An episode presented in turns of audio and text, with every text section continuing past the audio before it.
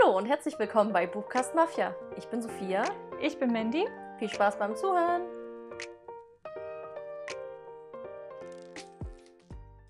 Hallo. Hallo. Willkommen zurück bei dieser Folge. Wir spielen wieder oder wir machen wieder eine Party. Pünktlich zum Release eines heiß ersehnten neuen Buches, nämlich Der dunkle Schwarm von Marie Grashof. Genau, und heute, wo die Folge erscheint, erscheint auch das Buch. Richtig. Und wir freuen uns da riesig drauf. Du hast ja auch schon reingehört. Ich bin jetzt bei der Hälfte. Mhm.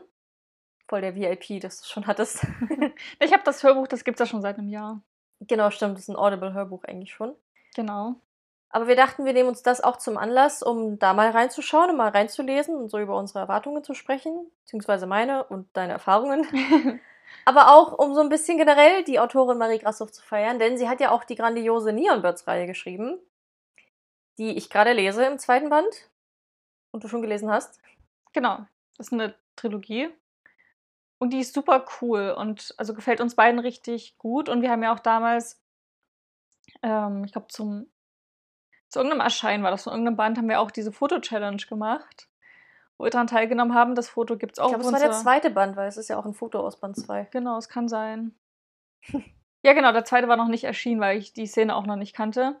Und da gab es quasi eine Aktion auf Instagram. Was konnte man gewinnen? Irgendwas Cooles. Ja, so eine Box. Irgend ja. ja, es wurde nicht gesagt, was genau. Nur cooles Zeug. und alle so, ja, wir wollen cooles Zeug. Genau, und dann haben wir quasi daran teilgenommen und da konnte man, Marie Grashoff hat ganz viele Illustrationen anfertigen lassen zu ihren die Büchern. Sind alle so schön. Das ist wunderschön. Und die kann man, hat man auch kostenlos bekommen. Also man musste einfach nur sein, das habe ich auch im Podcast erzählt, einfach nur seinen ähm, Kaufbeleg halt ihr per E-Mail schicken oder die Vorbestellungsbeleg. Und dann hat sie einem das zugeschickt. Und das fand ich halt mega die coole Idee. Ich glaube, beim letzten Band war es ein bisschen anders. Da war das, glaube ich, für die Patreons. Die haben das hm. dann bekommen. Genau, ich bin ein Patreon. Deswegen habe ich das auch. Genau, und die Illustrationen sind halt super, super toll. Und die Aufgabe war quasi, sich eine Illustration rauszunehmen und die nachzustellen. Und da sind wir damals ja auf die Wiese gefahren und irgendwo im Wald und haben uns halt eine Lichtung gesucht. und Feld. Genau. Das arme Auto, ne? das war so ein Kram. Aber ich finde, das Ergebnis ist super geworden. Wie gesagt, ihr könnt euch das einfach noch auf, unsere, auf unserer Instagram-Seite auf Mafia anschauen. Ich glaube, wir sind auch recht gut gewesen. Ne? Ich glaube, nur die ersten drei Plätze haben wir gewonnen. Ja. Ich glaube, wir waren Platz 5, 6 oder so. Ja, wir waren unter den Top 10, glaube ich. Ja, also. Aber nicht gut genug. Nee, aber da waren ja auch viele dabei, die hatten da mega viele Bilder, Follower. Ja. Und das auch. ja, und wir waren ja damals noch ein bisschen kleiner. Aber wir haben trotzdem sehr viel Zuspruch bekommen. Mhm. Ich glaube, es ist auch eins unserer bestgeliktesten Bilder immer nach wie vor.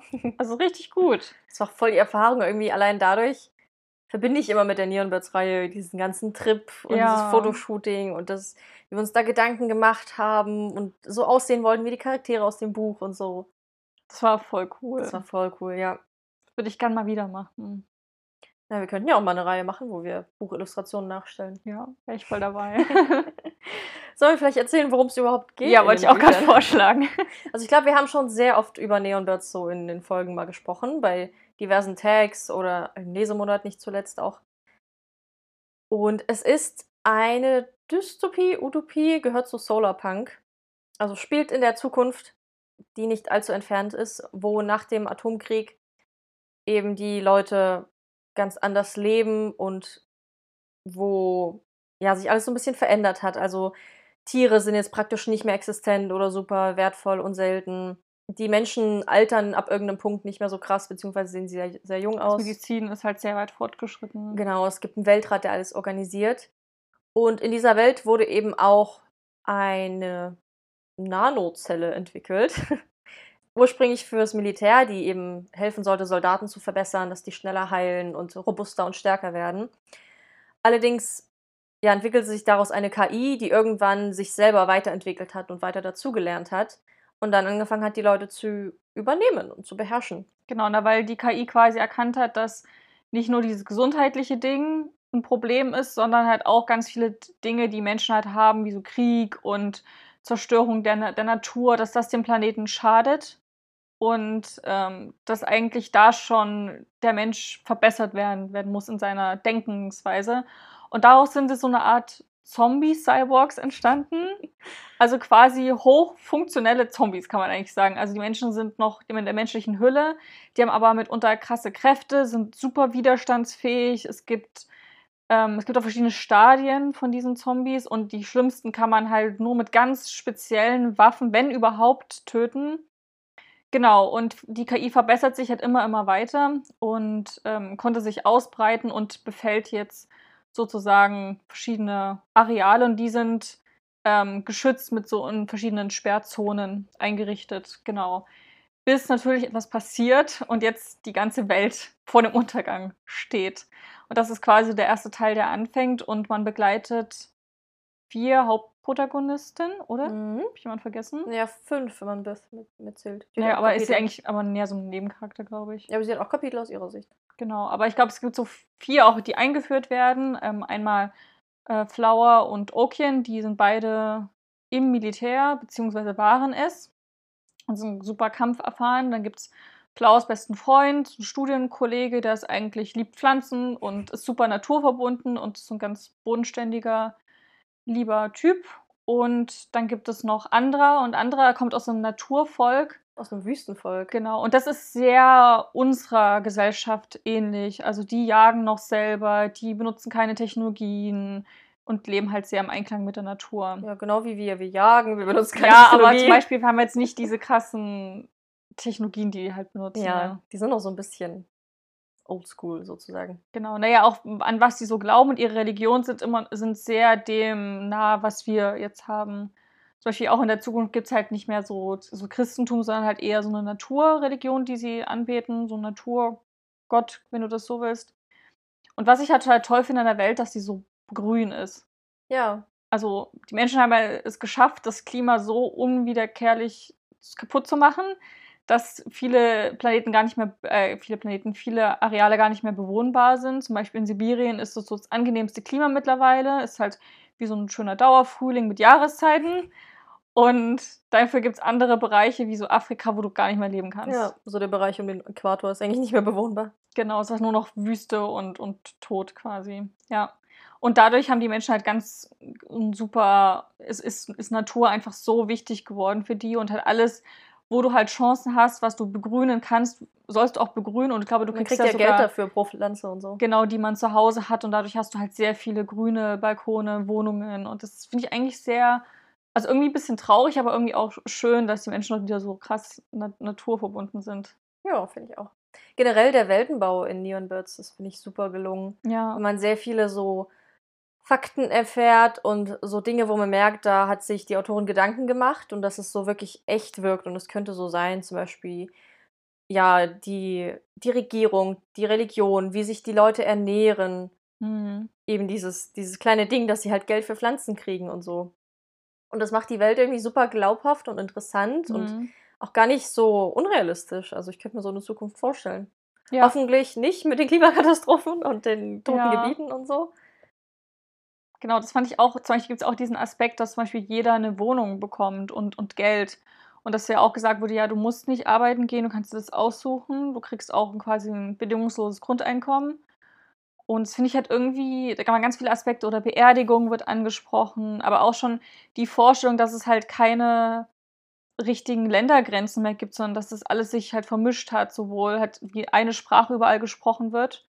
Und es gibt ja auch diese ähm, Cyber-Chips, wo du, so heißt auch der zweite Teil, wo du super schnell von A nach B einfach kommst. Praktisch teleportieren. Genau. Und dadurch, dass sehr agil alles geworden ist und eigentlich spielt das Land, in dem du bist, gar nicht mal so eine große Rolle. Oder die, oder die Stadt so von der Kultur her, weil es halt alles sehr ähnlich ist, sondern halt wirklich nur, es ist halt eine, ein Land quasi alles geworden. Ja, und das das fand sind ich, alles irgendwie mega Metropolen, wo man so hin und her Genau, und das finde ich halt irgendwie super spannend. Also ich konnte mir das sehr gut vorstellen. So, ich hatte voll das Kino. Kino Ich finde die Vorstellung irgendwie ein bisschen doof, dass man so viel Kultur und so viel Sprache Ja. verliert und das alles sich so angleicht. Weil wirklich, man verliert ja dann die ganze Diversität. Genau, das ist ja auch so Kritik halt in dieser. Ich finde das, das ist, also ich finde den Gedanken von einem Weltrat super, weil ich glaube, nur so kriegst du es halt auch hin, so sozusagen, okay, wir machen jetzt Naturschutz und wir machen jetzt Klima und wir machen jetzt, geben uns und das, das Mühe. weil wenn jeder so sein, sein Süppchen kocht, merken wir ja in unserer Welt, hast du halt Kriege, hast du halt Armut, hast du halt Länder, wo es gar nicht funktioniert, wo Gewalt herrscht und so weiter. Als wenn du halt jemanden hast, der, oder halt in dem Sinne halt einen Weltrat, der halt dafür sorgt. Ja, andererseits kriegst du dann von irgendjemand anderem so Entscheidungen aufgedrückt, die auf dein Land vielleicht gar nicht passen. Also sind ganz viele so Themen dabei, wo man ewig lang diskutieren könnte. Ja, ich finde es auch sehr, Sehr, philosophisch Spannend. teilweise auch. Genau, finde ich auch die Bücher ja auch an sich. Genau. Zum Beispiel geht es ja auch ganz oft so bei diesen, bei Kami halt so, ja, so ihr seid so die, die Plage, die die Welt zu dem gemacht hat, wo sie jetzt ist und den Planeten kaputt gemacht habt und die Natur und die Bäume gar nicht mehr hat. Also ich finde selbst den Anteil, also Kami ist die künstliche Intelligenz. Selbst Kami konnte ich super oft nachvollziehen. Ja, So die, die Methoden vielleicht jetzt nicht so. so mit diesen Weise, sie ist ja auch dann sehr so Kampf und halt dagegen kämpfen und so, aber es waren so viele, da gibt es auch am, im dritten Band gibt sehr viele Dialoge und auch längere Reden, die Kami hält. Konnte ich so gut nachvollziehen, da waren so viele so Gedankenstöße mit dabei. Oder zum Beispiel hat auch, wo er auch gefragt, so, ja, warum muss denn der Mensch auf, dem, auf der Erde leben? Warum, warum gibt es nicht diesen Mensch 2.0? Also, wa, also was habt ihr denn gegen, gegen Kami? Weil so brauchen die Menschen halt kein Essen, kein Trinken, leben einfach weiter so, werden halt kontrolliert, aber gehen ihren Tätigkeiten nach und schaden dem Planeten nicht mehr. Hm. Also, ne, wo, also wo, wofür brauchst du den Menschen überhaupt? Wo du ganz viele philosophische Fragen halt hattest. Ähm, oder was macht den Menschen zum Menschen? Weil Kami ist halt der Ansicht, dass halt, das sind ja auch noch Menschen, ne? Es sind halt bloß, haben halt diese Nanocomputer an sich drin, aber es sind ja an sich noch Menschen. Sehen so aus wie Menschen. theoretisch, ja. Das fand ich so spannend. Also gerade im letzten Teil war das. Du bist ja beim, du hast jetzt den ersten gelesen. Genau, den ersten habe ich jetzt schon vor einem Jahr gelesen, als wir auch das Foto gemacht haben. Und jetzt den zweiten in Vorbereitung auf diese Folge. Ich dachte, ich würde es auch noch schaffen, den dritten zu lesen, aber habe ich nicht. Kannst du an diesem Monat berichten. Genau, mache ich auf jeden Fall. Also im nächsten, im Lesemonat August dann wahrscheinlich, könnt ihr dann reinhören, Mhm. wie so meine Meinung abschließend ist. Aber ich stecke jetzt so mittendrin und ich finde es voll gut.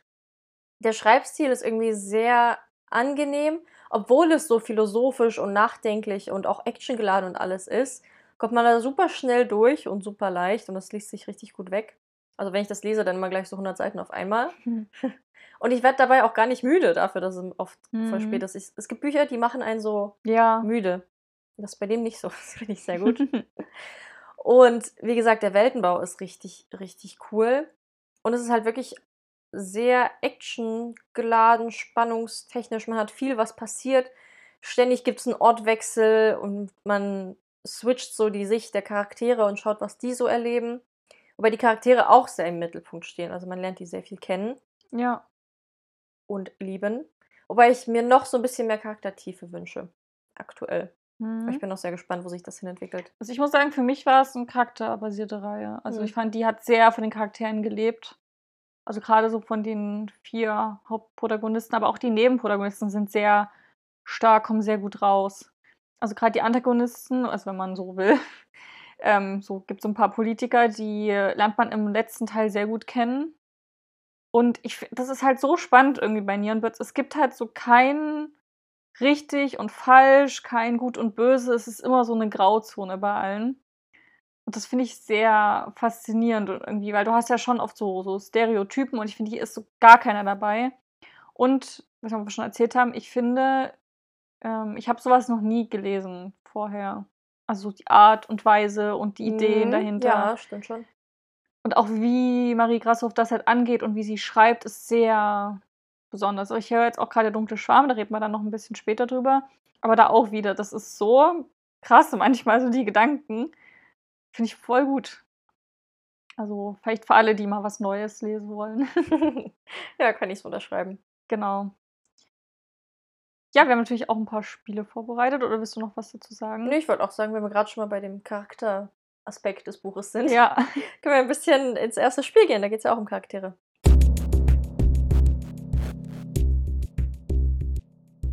Wir spielen wieder Wer bin ich? Yay! Keine Partyfolge ohne Wer bin ich und später auch Mary Kiss Kill. Ähm, wir haben uns drei Charaktere jeweils rausgesucht Mhm. und die andere Person muss, muss mit Ja oder Nein fragen versuchen zu erraten, wer gemeint ist. Genau, jeder drei. Da lernt ihr vielleicht auch ein paar Charaktere schon kennen, falls ihr es noch nicht gehört habt. Mhm. Genau. Aber ich denke, es wird ganz schnell gehen, weil so viele gibt es da jetzt auch nicht. Genau, es war gar nicht so leicht, werdet ihr auch bei America's Kill merken. Ne? Es gibt schon viele Charaktere, Mhm. beziehungsweise, also, aber der Grundkern ist sehr klein und der Rest sind wirklich nur so ganz kleine Nebencharaktere. Und diese, dieser Kern, die werden halt sehr intensiv beleuchtet. Ja, So. ist mir, glaube ich, auch lieber als ganz viele, die nur so ein bisschen. Ja, das stimmt. Ähm, möchtest du anfangen mit Fragen? Okay. Ich hoffe, dass nicht so schwer wird, aber man darf sich da nicht zu viel erhoffen. ähm, bin ich ein Mann? Nein. Okay. Bin ich ein Mann? Nein. Na toll. Wieder die gleichen wahrscheinlich. Ich denke auch. Immer. Also bin ich eine Frau? Ja. Okay. Bin ich jung? Nein. Hm. Ich bin eine Frau. Hm. Will ich jetzt einem Fragen stellen? Frag was anderes. Kann ich gut kämpfen? Hm, Ja. Ah, okay. Ähm, gut, das trifft auch ein bisschen auf alle zu, ne? ähm, bin ich mit so Flower, Luke oder Okian befreundet? Nein. Okay. Ich bin eine Frau, ich bin nicht jung. Habe ich Familie? Bin mir nicht sicher. Ich glaube, nein. Okay. ähm, okay. Ähm, sitze ich im Weltrat? Nein. Okay. Sitze ich im Weltrat? Ja. Bin ich Marshall Ja. Lloyd? Ha. General Marshall Lloyd. Ich finde es immer ein bisschen verwirrend, weil Marshall ist für mich so ein Männername. Mhm. Aber es gibt ja oft, dass Frauen so Männernamen haben. Na, hier ist ja ganz oft, ähm, gibt es ja ganz viele Charaktere, die so sehr, Mhm. so Flower zum Beispiel. Ja. Oder so- Alaska finde ich zum Beispiel Ja. eigentlich auch eher ein Frauenname. Okay, gut. Okay. Kannst du weiterraten. Ähm, warte, ich bin eine Frau, sitze nicht im Weltrat und ich kann gut kämpfen. Aber ich bin auch nicht mit den, mit den Leuten befreundet, ne? Nein. Hast du gesagt. Stand Mitte zweiter Band. Okay, das finde ich jetzt schon irgendwie schwierig. Ich hätte jetzt ein anderer gedacht, aber die ist ja deutlich befreundet und kann auch gut kämpfen. Bin ich denn jung? ja. Mm, bin ich vielleicht Kami? Ja. Ah, voll gut. ah, Puh. Theoretisch, weißt du, ob sie jung ist oder nicht, aber sie Mm. ist ja eine KI, Man die weiß in jungen Körpern Ich auftritt. weiß gar nicht, wann das. Ach genau, das kann man vielleicht auch mal Und sie erwähnen. gibt es ja noch nicht so lange, ein paar Jahre. Es gibt ja die Militärakten in den Büchern. Das finde ich sehr cool ja, gemacht. stimmt. Und die Illustration. Also für alle, die das vielleicht verpasst haben mit den Postkarten, gibt es ähm, am Anfang, ich habe von Band 2 auf jeden Fall, Mhm. gibt es vorne nochmal so ein Namensverzeichnis und da sind alle Illustrationen mit dabei. Hinten aber auch noch. Genau, und dann ist auch meistens Szenen. im Buch, wenn zum Beispiel dann die Militärakte von einem Charakter kommt, ist ja auch nochmal ein großes Porträt drin, was ich sehr cool gemacht finde. Finde ich auch. Und was ich besonders toll finde, sind die Militärakten. Ich finde, die haben das Ganze super dynamisch irgendwie gemacht. Man hat halt immer wieder, dass man so ein bisschen Theorie quasi, so Wissen so dazwischen geschoben bekommt und ist dann manchmal auch ein bisschen weiter schon als die Protagonisten, weil man halt Dinge erfährt und dann so, ah, so ist das zustande gekommen. Gerade wie die Naturreligion gibt zum Beispiel so einen Brief oder eine E-Mail an irgendwen. Das fand ich voll interessant. Und da war zum Beispiel auch halt Kami beschrieben, wie, wie das so abgelaufen ist und wie die Soldaten da befallen wurden. Aber ich weiß ja auch nicht mehr das Datum und wann das passiert ist, aber Achso, ja. Aber ich finde sowas generell sehr cool. Das war ja zum Beispiel auch bei Aurora Erwacht, dass da immer so, na, wie so Wiki- Wiki-Einträge ja. waren, also sehr lustig. Und hier sind es halt so Logbucheinträge und irgendwie ist das eine coole Art, irgendwie nochmal Hintergrundinfo zu Finde ich auch. bekommen. Und die nicht einfach nur im Fließtext zu erwähnen. mhm. So, ähm, jetzt muss ich meinen zweiten Namen streichen, weil ich hatte nämlich auch Alaska Pershing. ich hatte Marshall. Ups. Ups. Eine Sekunde. Passt ja bei uns. Ich improvisiere. Okay, also weiter geht's. Bin du wieder anfangen? Bin ich ein Mann? Bin ich diesmal ein Mann? Nein. Das wird Absicht gemacht. Ich bin eine Frau. Bin ich. Bin ich jung? Ja. Okay. Bin ich mit Technik gut? Mit Technik gut. Nein. Oh, okay. Ähm, warte, ich bin eine Frau. Mhm. Ähm. Ich will auch nicht mehr die gleichen Fragen stellen. Hm.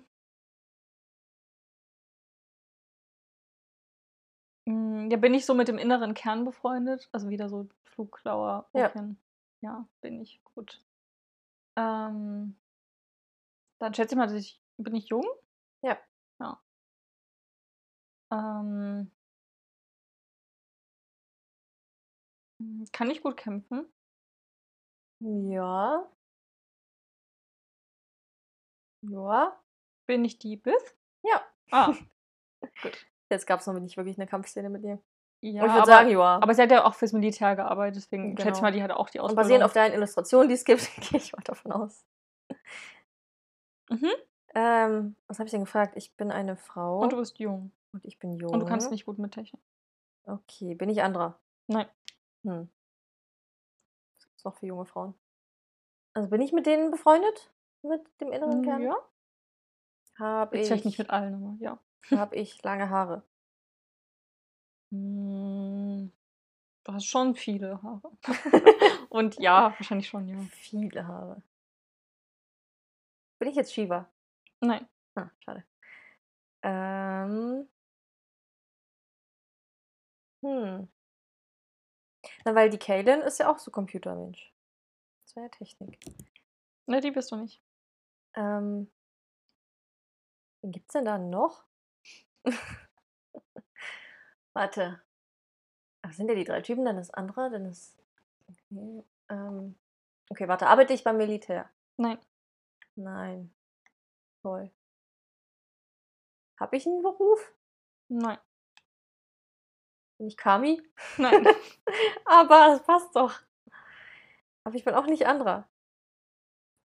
Und ich bin nicht beim Militär. Aber ich bin befreundet mit denen. mhm. Kann ich irgendwas besonders gut? Schon, ja. Du bist auf jeden Fall nützlich. Hm. Bin ich. Na, der Wüstenfuchs zählt nicht, oder? Nee. Bin ich Gerda? Ja. Ah! Für die müssen wir einfach mal erwähnen. Es gibt, gibt einen Stimmt, Huhn. wir haben noch gar nicht drüber gesprochen. Also Luke, also der Studienkollege von, von Flower, der so ganz lieb und nett ist und Pflanzen über alles liebt, der hat ein Huhn, ein Hühnchen, Gerda. Gerda. Und ich finde das so witzig, weil das Gerda ist einfach immer da. Gerda Ja. legt ab und zu ein Ei. Gerda ist einfach ein glückliches Huhn, dem es, glaube ich, auch sehr gut geht. Naja, Und- die wurde jetzt ganz schön mit, mit rumgeschleppt und auf Ja. Reisen genommen und irgendwie in den Rucksack gestopft. Aber ich glaube, sie, ist, sie hüpft immer sehr freudig rum. Und ich Joa. finde es einfach total super, dass halt Luke sich auch im Krieg und auch egal was ist, er kümmert sich um sein Huhn. Für jede Szene, wo irgendwie Gerda so ein bisschen erwähnt wird, wie die im Hintergrund rumpickt, ist eine bessere Szene. Ich finde es auch, ich stelle mir das so als Serie oder so als, als Comics so lustig vor, wenn du überall so im Hintergrund das genau. Huhn siehst. Und es gibt halt im dritten Teil, so kleiner Spoiler, gibt es so eine Szene, wo einfach Luke, Luke brüllt, weißt du, voll energisch. Und passen Sie auf mein Huhn auf und rennt raus. Und ich finde es einfach, weißt du, so, das ist so voll die ernste Szene. Es gab voll Tränen und was und Ärger und Schrei und bla bla. Und dann hast du diese, passen Sie auf mein Huhn auf und geht halt raus. Das finde ich jetzt so witzig. Und dann gibt's halt, dann kommen dann diese Personen halt an, die sich drum kümmern sollten, einfach da beschrieben, so weißt du, voll energisch, kommen die da angestapft in ihren Overalls und haben das Huhn unterm Arm geklemmt. es ist, es ist cool. einfach, es ist so cool. Ich liebe Marie für, für die Idee. Und witzigerweise, das hat sie auch mal auf Instagram erzählt, dieses Huhn gibt, also hat quasi ein, ein Original, Ein Vorbild. ein Vorbild, genau, bei ihrer Oma lebt nämlich ein Huhn, das ist auch ganz so ein Special-Huhn. Also sie haben ganz, ganz viele Hühner. Aber dieses eine Huhn ist ein bisschen anders als die anderen Hühner und kommt halt immer und ist wohl ein bisschen intelligent. Und zum Beispiel die Oma von ihr, die backt auch mal extra Rührkuchen fürs Huhn. Weil, Hoffentlich Rühr, ohne Eier. weil Rührkuchen ist halt das Liebste so für das Hm. Hühnchen. Ich finde es einfach so witzig. Voll ne? gut. Das ist Ich so auch. cool gemacht. Und dann Einfach so ein witziger, irgendwie Comedic Relief oder wie man das sagt. Es Genau. lockert einfach die Situation auf. Ich finde, es ergibt ja auch, es ist nicht nur all, also es, es ergibt halt auch Sinn, weil zum Beispiel, wie wir ja schon, Das ist ja voll schon erwähnt, wertvoll, das Huhn. genau, Tiere sind super selten und wenn du so ein Huhn hast, was für dich quasi ein Ei legt, ist das richtig krass und besonders und wertvoll. Und das ist halt wie, ob du so eine Diamantkette hast zu Hause, die lässt du halt auch nicht zu Hause. Ja, weil sich auch die meisten Menschen vegan ernähren, weil die Tierhaltung überhaupt nicht mehr machbar ist für diese unendliche Anzahl Menschen, die es gibt. Genau, und die leben trotzdem alle und denen geht's gut. Ja. Kann man sich das vorstellen. Ja, fand ich, ja, deswegen warst du doch mal Gerda. ja. Mir war klar, dass du wieder irgendwas Komisches mit reinnimmst. Sagt die, die Kami hat. naja. Okay, warte. Der warte. Wurm. Vom Reich der sieben Höfe. Dann ist mir das Huhn schon lieber. Okay, gut, ich habe jemanden. Okay, ich habe auch jemanden. Äh, komm, jetzt muss ich mal ein Mann sein, oder? Ja. Cool. Bin ich jung? Hm, Nein. Hm. Bin ich ein Mann? Ja. Okay. Bin ich erwachsen? Mhm. Ja, bestimmt. Sind Okay. nicht alle erwachsen? Nein, ist nicht Andra 17 oder so? Das weiß ich jetzt nicht. Keine Ahnung, wie alt die ist. Aber ja, gut, die anderen sind erwachsen. Ja, du bist erwachsen. Okay, ähm, bin ich Politiker? Nein. Hm. Ähm, ja, sitze ich im Weltrat? Ja. Ja, da gibt es ja nur LSK Pershing. Ja. Der ist auch rausgeschrieben. Ich nehme ihn einfach doch. Okay. Ähm, aber bin ich beim Militär? Ja. Okay. Bin ich dieser Alice? Nein. Hm. Verdammt. Ähm, bin ich eine Hauptperson? Ja. Bin ich. 50-50. Es gibt drei. Achso, stimmt, ja. Aber danke für den Tipp. Bin ich Flug? Nein. Bin ich Flower? Ja. Okay. Wow. ich würde sagen, ich habe das Ding gewonnen. naja, wir haben beide alles erraten. ja. Genau, ich finde Flower ist richtig cool. Ist Ein super Charakter. Ich liebe Okien sehr. Ja, Okin wird sehr geliebt. Das ist einer, der war mal beim Militär, ist dann aber auch, also war super früh, schon mit 13, 14 hat er angefangen Ja. mit seiner Das ist Ausbildung. irgendwie eine Legende beim Militär. Alle Ja. kennen ihn. Er hat halt, also die Zombies werden übrigens Mojas genannt und wird halt gesagt, dass er hat die meisten immer noch so einen Rekord Ja, aufgestellt. mit, mit Abstand. Ja, richtig. Auch nachdem also, er zwei Jahre, der ist ausgetreten aus dem Militär und auch nach zwei Jahren inaktiv sein, hält er immer noch mit Abstand den Rekord.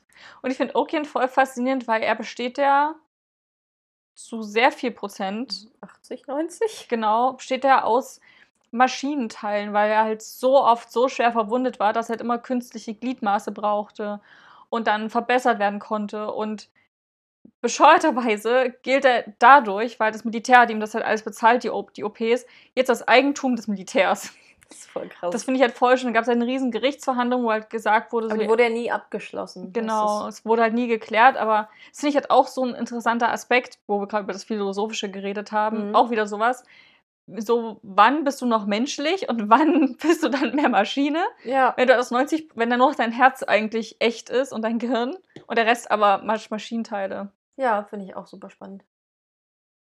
Ja, theoretisch ist Okin ja ein Cyborg. In, anderen, in allen anderen Büchern wäre er als Cyborg bezeichnet worden. Ja. Weil der hat ja auch so Wahrnehmungskrams und Ne, der hat besondere Fähigkeiten. genau. Und se- selbst sein Herz ist ja irgendwie auch mechanisch. Echt? Ich dachte, das wäre das Einzige, was noch echt ist. Nee, ist ja auch durchzogen und so Krams. Hm, Ich weiß nicht. Jeden Fall sehr mal. Es wird irgendwann mal erzählt, was in Okian noch ungetastet ist. Aber jetzt ähm, wurde darüber gesprochen, dass er halt sein Schlüsselbein und alles darüber abwärts war so das Einzige, was halt noch Mhm. menschlich, also biologisch war. so. Mhm.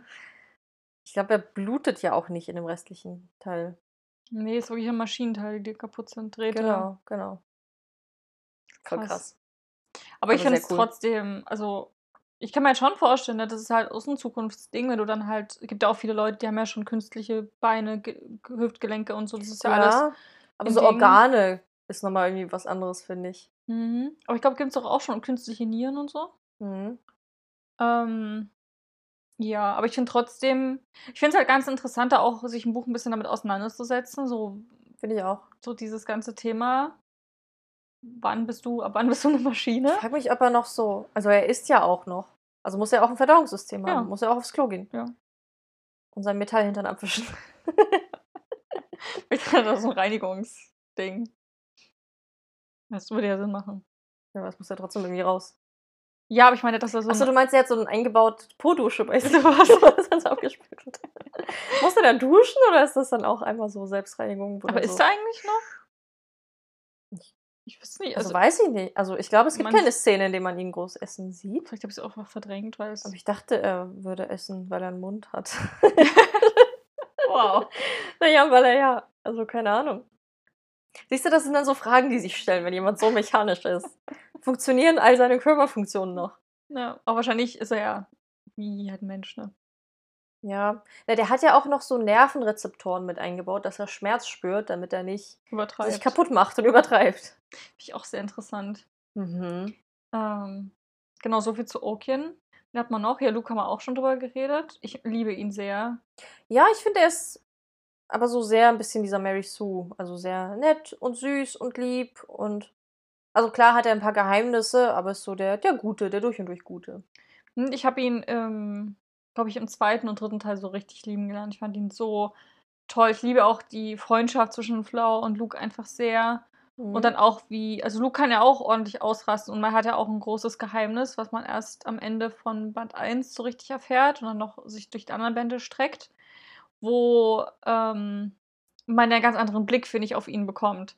Wo am Anfang eben dieser liebe, gute, nette war und danach ist er so einer so 'n sehr macht halt alles aus'm Grund, so jedes jede jede Ja, seiner Entscheidungen, schon. seine Aussagen war halt sehr bewusst getroffen und sehr durchdacht, so dieses und das fand ich das schon 'n guter Twist, dass dieser er ist immer noch lieb und 'n guter Mensch, aber viel berechnender, als man ihm das so zugetraut hätte. Ja, stimmt.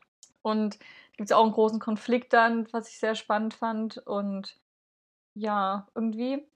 Ähm, da gibt's ja noch die Frauen, über die haben wir noch gar nicht so richtig gesprochen. Also, Andra hatten wir besprochen, aber zum Beispiel gibt's auch die anderen beiden. Gibt noch 'ne Hackerin Mhm. mit ihren Kaninchenhausschuhen oder so. Gibt's 'ne coole Illustration.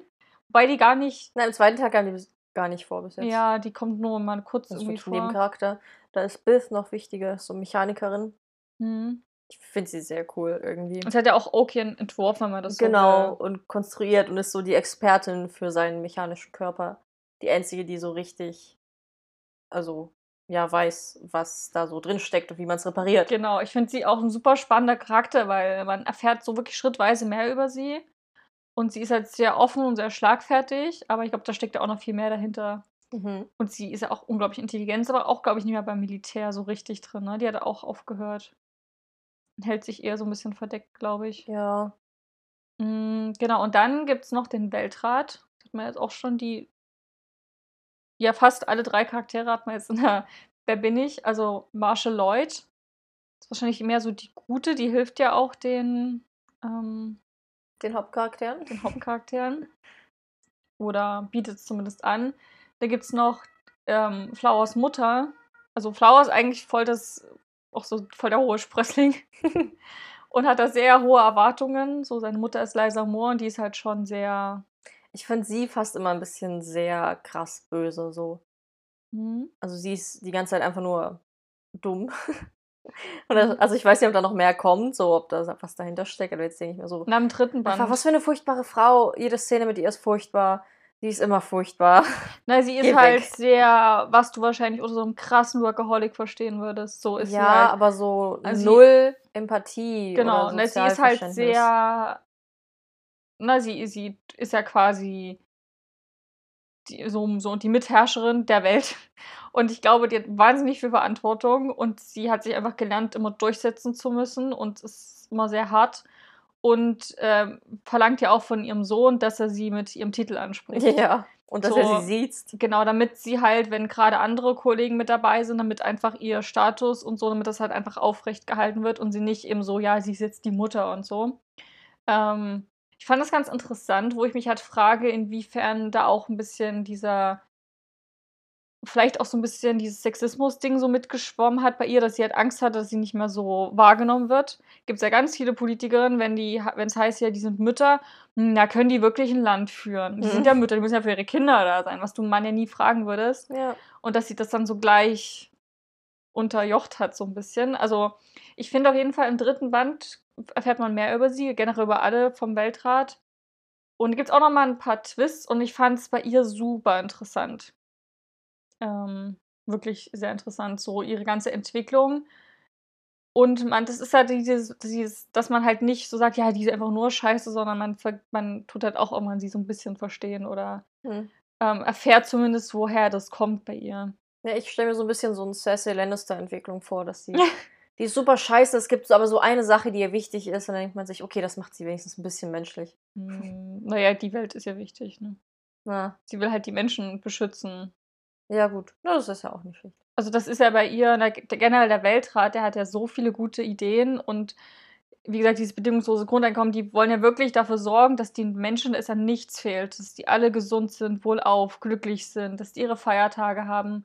Auch ein tolles System bei Neon Birds, dass ja jeder hat irgendwie fünf, sechs Tage und die kann er sich im Jahr halt frei nehmen zu seiner Religion, die ihm halt gefällt. Und das finde ich so cool. Also gerade jetzt zum Beispiel, wenn du halt einen anderen Glauben hast und Weihnachten nicht feierst, aber du hast einen anderen Tag, der für dich super wichtig ist, dass du da einfach frei bekommst und den dann feiern kannst. Hm. Finde ich ein sehr schöner Gedanke. Und die Ideen stammen mir alle, also stammen mir alle von ihr auch mit.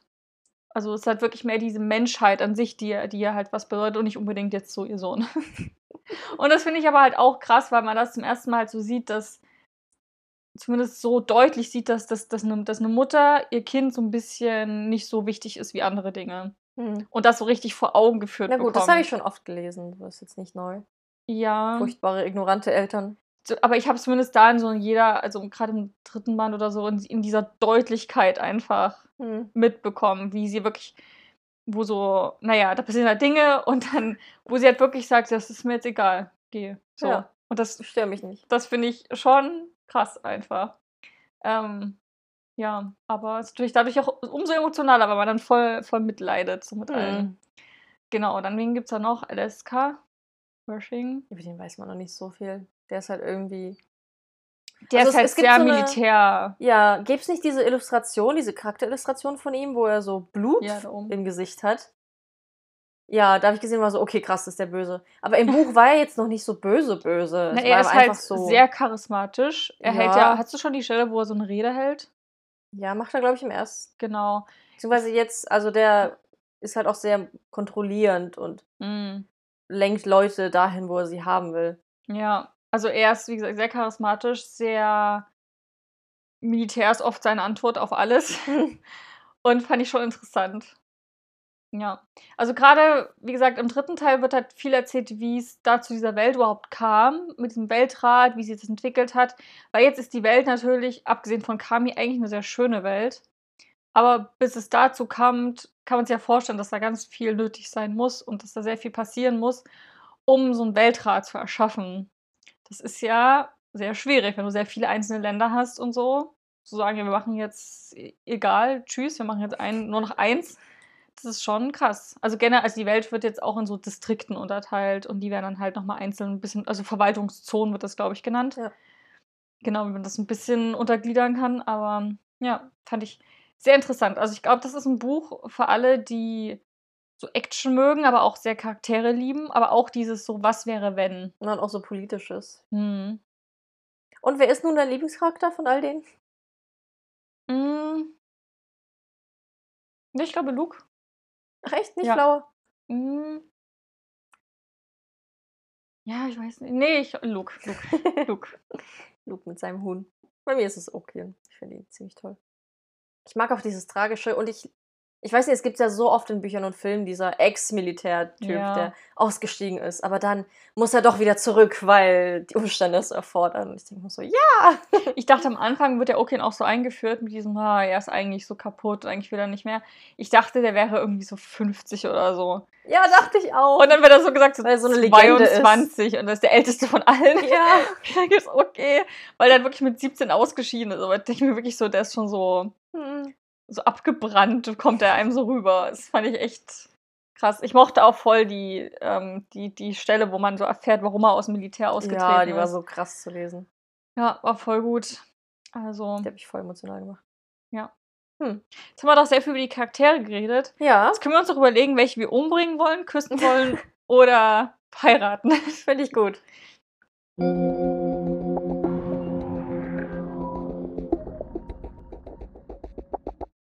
Genau, wir spielen wieder Mary Kiss Kill.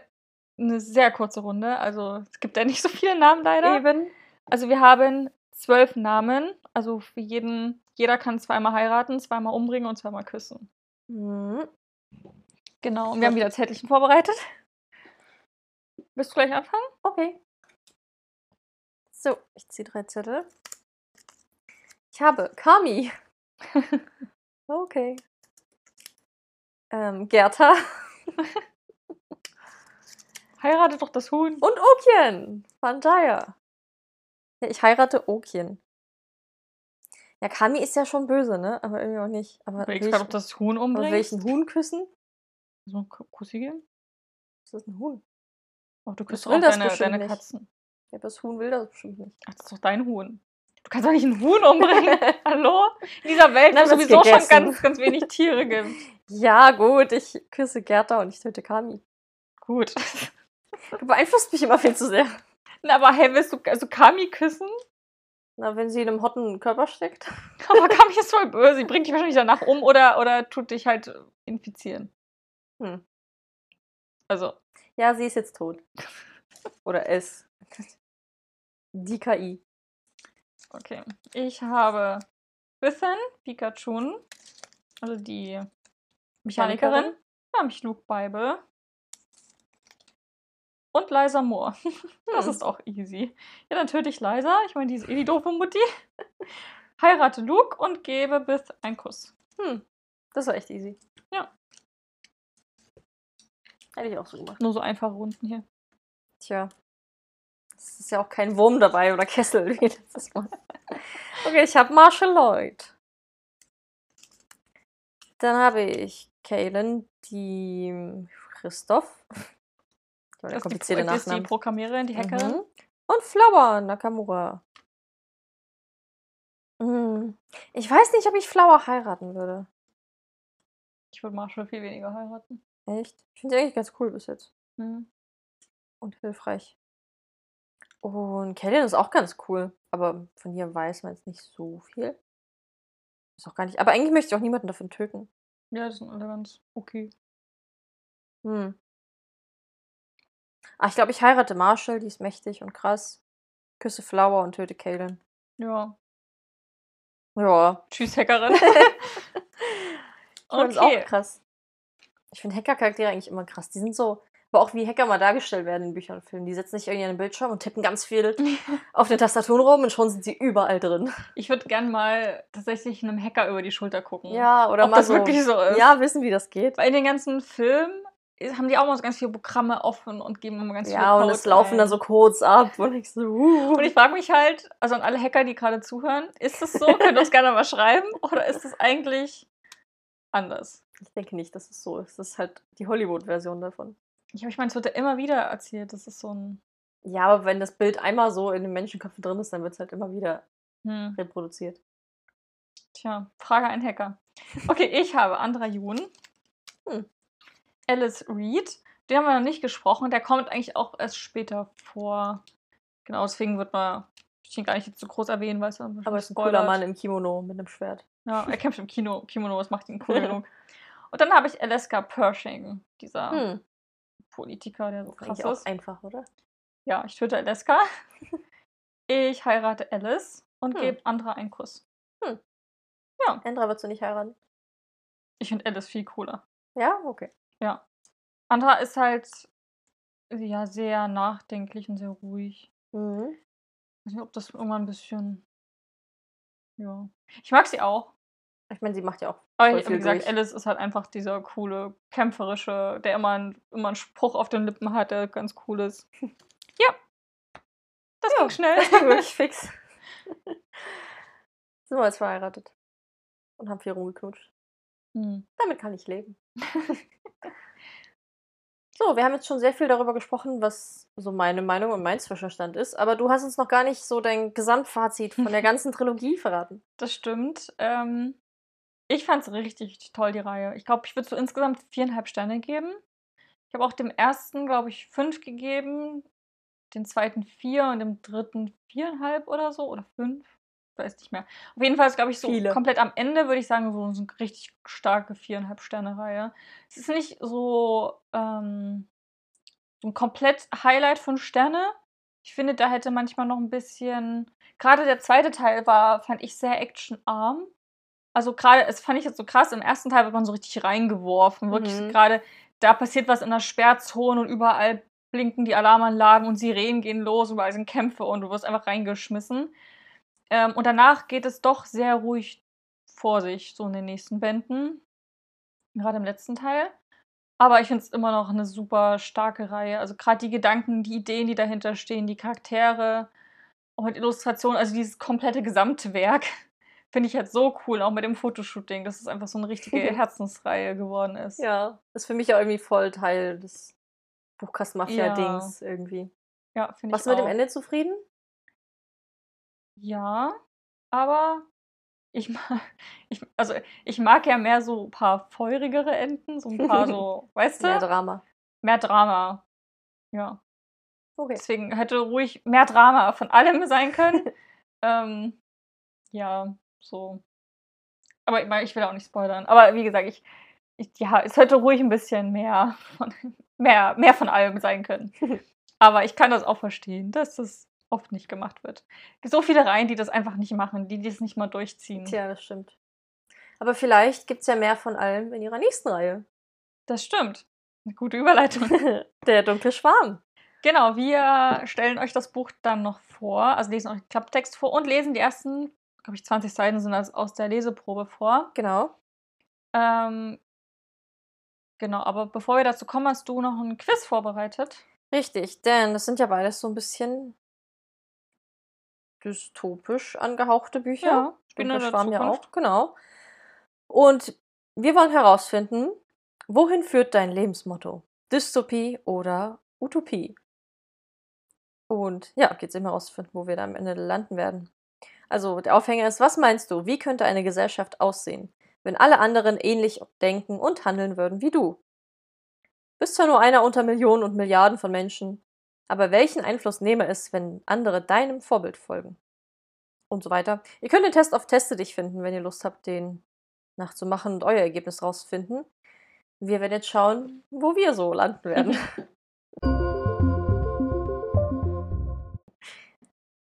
Genau, Frage 1. Entscheide dich spontan für zwei Begriffe, die du für das Glück einer Gesellschaft event die für das Glück einer Gesellschaft eventuell maßgeblich sind. Spaß und Spiele? Das ist Panem, oder? Oh. Das ist voll Panem. Spa Spaß und Spiele. ja, aber auf böse Art. Macht und Profit, Öl und Gold, Toleranz und Respekt oder Solidarität und Verantwortung. Ich habe meinen schon. Hm, Nimmst du Toleranz und Respekt? Ja, war ja spontan. Solidarität und Verantwortung. Frage Nummer zwei. Stell dir vor, alle technischen Errungenschaften wären plötzlich fort. Wenn du etwas behalten dürftest, worauf fiele deine Wahl? Unterhaltungselektronik? Damit könnte ich es auch in der Steppe oder im Bunker eine Weile aushalten. Ich wähle Herd und Kühlschrank und hätte hoffentlich genügend Vorräte bzw. Saatgut. Ein Maschinengewehr, um mich zu verteidigen. Radio und Telefon, denn ich will bloß nicht abgeschnitten sein vom Rest der Zivilisation. Zugang zum Geldautomat. Ich muss doch irgendwie an mein ganzes Geld kommen. Gut, aber das wird man sich ja wahrscheinlich irgendwie schon organisieren. Ja. Vor allem, wenn alle Technik fort ist, dann bringt ja auch Radio und Telefon nichts mehr, weil hat ja sonst keiner. Ja. Ähm, ich glaube tatsächlich, also am schlausten wäre wahrscheinlich so Herd und Kochen. Aber ich würde Unterhaltungselektronik nehmen, Ja. weil es so ein großes Ding ist. Also ich meine, geht ja. Obwohl, na. Ich meine, sagen wir, das Leben geht ganz normal weiter, es gibt nur keine Technik mehr. Ich finde es mit dem Radio und Telefon eigentlich auch nicht schlecht. In der Hoffnung, dass es halt Leute gibt, die halt Irgendwo. Radio machen, genau, und die dann so ein bisschen aktuell einhalten, was passiert gerade auf der Welt, weil ich finde Nachrichten schon irgendwie wichtig. Ja. Und Also klar sind die wichtig, aber. ähm, Unterhaltungselektronik, ja, ja. Ich bin einfach sehr egoistisch. Nimmst du Unterhaltung? Ja. Weil ich überlege gerade, ich spiele halt tatsächlich gar nicht so viel. Aber es ist ja auch Filme und Serien. Ja, äh, ich nehme Radio und Telefon, damit ich einen Podcast weitermachen kann. Braucht man nur das Handy dafür. Hört sich zwar keiner mehr an. Aber Handy ist ja auch Unterhaltungselektronik. Kannst YouTube gucken. Stimmt, ja. Genau, ich kann, ja, ich kann da ganz viele YouTube-Videos angucken. Naja, aber weißt du, vielleicht ist dein Handy, mit dem du entweder telefonieren kannst, so ein altes Nokia, Ach so. Oder ein Smartphone mit Internetzugang, was aber kein, kein Netz hat. Um Ich glaube, wir, wir zerdenken die Frage viel Ja. zu sehr. Also du nimmst Unterhaltung, ich nehme Radio und Telefon. Okay, gut. Gut. Was würdest du einem Sohn oder einer Tochter mit auf den Weg geben wollen, damit sie im Leben später gut zurechtkommen? Lerne dich selbst stets zu behaupten. Zieh dein Ding durch und pfeife auf den Rest. Brav sein bringt dich im Leben nicht weiter. Ich würde keinen öden Wertediskussion führen. Die haben mich als Jugendliche, Jugendlicher, Jugendliche und so weiter selbst nur genervt. Schütze das, was dir gehört und mache nie zu viele Zugeständnisse. Denn wenn du einem den Kleinfinger reichst, dann nimmt er gleich die ganze Hand. Hand in Hand geht am besten. Den Einsatz von Ellenbogen lernt mein Kind von mir bestimmt nicht. Für seine Ziele auch über Leichen zu gehen, ist keine Option. Am wichtigsten ist doch wohl Regeln und Grenzen setzen, menschliche Werte vorleben und allgemeine Umgangsformen beibringen. Ohne die bleibt man letztlich allein oder in schlechter Gesellschaft. Hm. Für mich ist voll das Letzte. Ja, ich glaube auch. Also ich überlege Hand in Hand, aber irgendwie finde ich Werte und Grenzen voll wichtig. Ja. Okay, viertens. Kennst du das Spiel? Es sind mehrere Bilder da und du wählst nun das aus, was am meisten über dich aussagt oder was deine Zustimmung findet. Also wähl einfach spontan eins. Ein einsamer Wolf oder ein einsames Raubtier. Drei Hände, groß, klein, faltig, die einander berühren. Fastfood und Dosenbier. Ein starker Baum in einer schönen Landschaft. Ein schickes, teures Auto. Ich nehme den Baum. Hm. Würdest du auch nehmen? Hm, ja. Oder die Hände. Ja, Aber der okay. Rest ist so random. Dann nehme ich die Hände. Okay. In den nächsten Fragen geht es ganz konkret um dein Konsumverhalten. Zunächst zum Bereich Mode. Liebst du Fast Fashion oder bist du eher der Bio-Baumwolle-Typ? Sophia und ich waren letztens shoppen. Es war sehr, sehr viel Geld geflossen. Hm, ich bin nicht reich genug, um fair gehandelte Kleidung zu kaufen, aber man kann auch ohne Reichtum etwas für die Welt tun. Ex und Hop ist nicht mein Motto. Ich kaufe, verkaufe gut erhaltene Sachen teilweise Secondhand. So gehe ich ebenfalls schonend mit Ressourcen um. Ich kaufe ständig neue, preiswerte Sachen ein. Ganz sicher trage ich keine abgenutzten Kleidung, wo die Farben verblassen. Dass die kleinen Preise meiner Teile nur durch Dumpinglöhne in armen Ländern zu halten sind, ist mir klar. Na, wie teuer war dein Blazer? Hey, der war runtergesetzt. Mir ist der Produktions- und Handelsweg von Textilien keineswegs egal und ich gebe auch mal etwas mehr für faire sowie ökologisch vertretbare Ware aus. Ich finde, dass auch der Konsument eine Verantwortung trägt. Es gibt jetzt auch noch Bio-Baumwolle? Manche Menschen machen sich das Leben einfach unnötig kompliziert. Ist Einkaufen neuerdings eine Wissenschaft? Ich trage am liebsten teure Labels. Die, Mo die Models auf den Laufstegen finde ich toll. Aber diese Tierschützer, die roten Farbbeutel auf kostbare Pelze werfen, die sind echte Barbaren. Okay. Mm, Also ich habe noch nie wirklich krass Fairtrade eingekauft. Was ich aber mache, ist halt ab und zu Secondhand. Oder mm, eben Also ich habe, Klamotten aus der Familie. na, ich finde, wenn, es gibt ja, zum Beispiel bei Bonprix haben wir auch schon beide bestellt, gibt es ja mittlerweile, die haben ja auch so ein, ich weiß nicht, wie sich das nennt, aber die haben ja auch faire Sachen, also die halt auch nachhaltig produziert sind oder aus Baumwolle, die schon mal wiederverwendet wurde. Und da gucke ich eigentlich auch immer durch, wenn ich mich da entscheide zwischen einem 10 Euro China-T-Shirt oder einem 20 Euro Bio-T-Shirt, nehme ich das, das Bio-T-Shirt. Hm. Also wenn ich Ich die Wahl habe, aber wenn ich jetzt normal shoppen bin, dann Man kauft mal halt, was da hängt, ne? Ich nehme das mit dem. Das erste. Ich kaufe, verkaufe Sachen, teilweise Secondhand. Aber, äh, ja, kaufe keine faire Kleidung.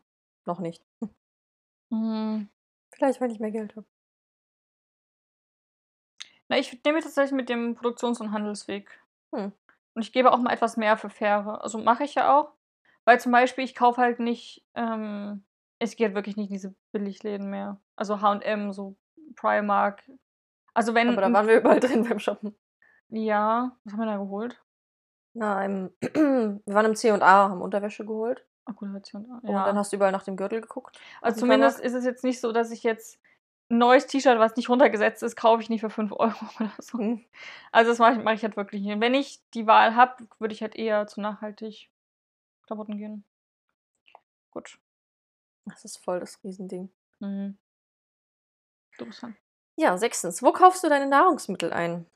Ich kaufe oft im Bioladen oder direkt beim Erzeuger und achte auf fair gehandelte Produkte. Ich verlange das aber nicht von allen anderen, da ich weiß, dass es sich nicht jeder finanziell leisten kann. Ich kaufe da, wo es billig ist. Dieses Gerede, ob Mensch, Tiere oder Natur bei Produktion ausgebeutet wurden, geht mir ehrlich gesagt auf die Nerven. Im Supermarkt, wo sonst? Und ja, ich bin ein Lebensmittelverschwender. Hm. Es ist das gesunde Zeug, das oft vergammelt. Bei Chips und Bier kann das nicht passieren.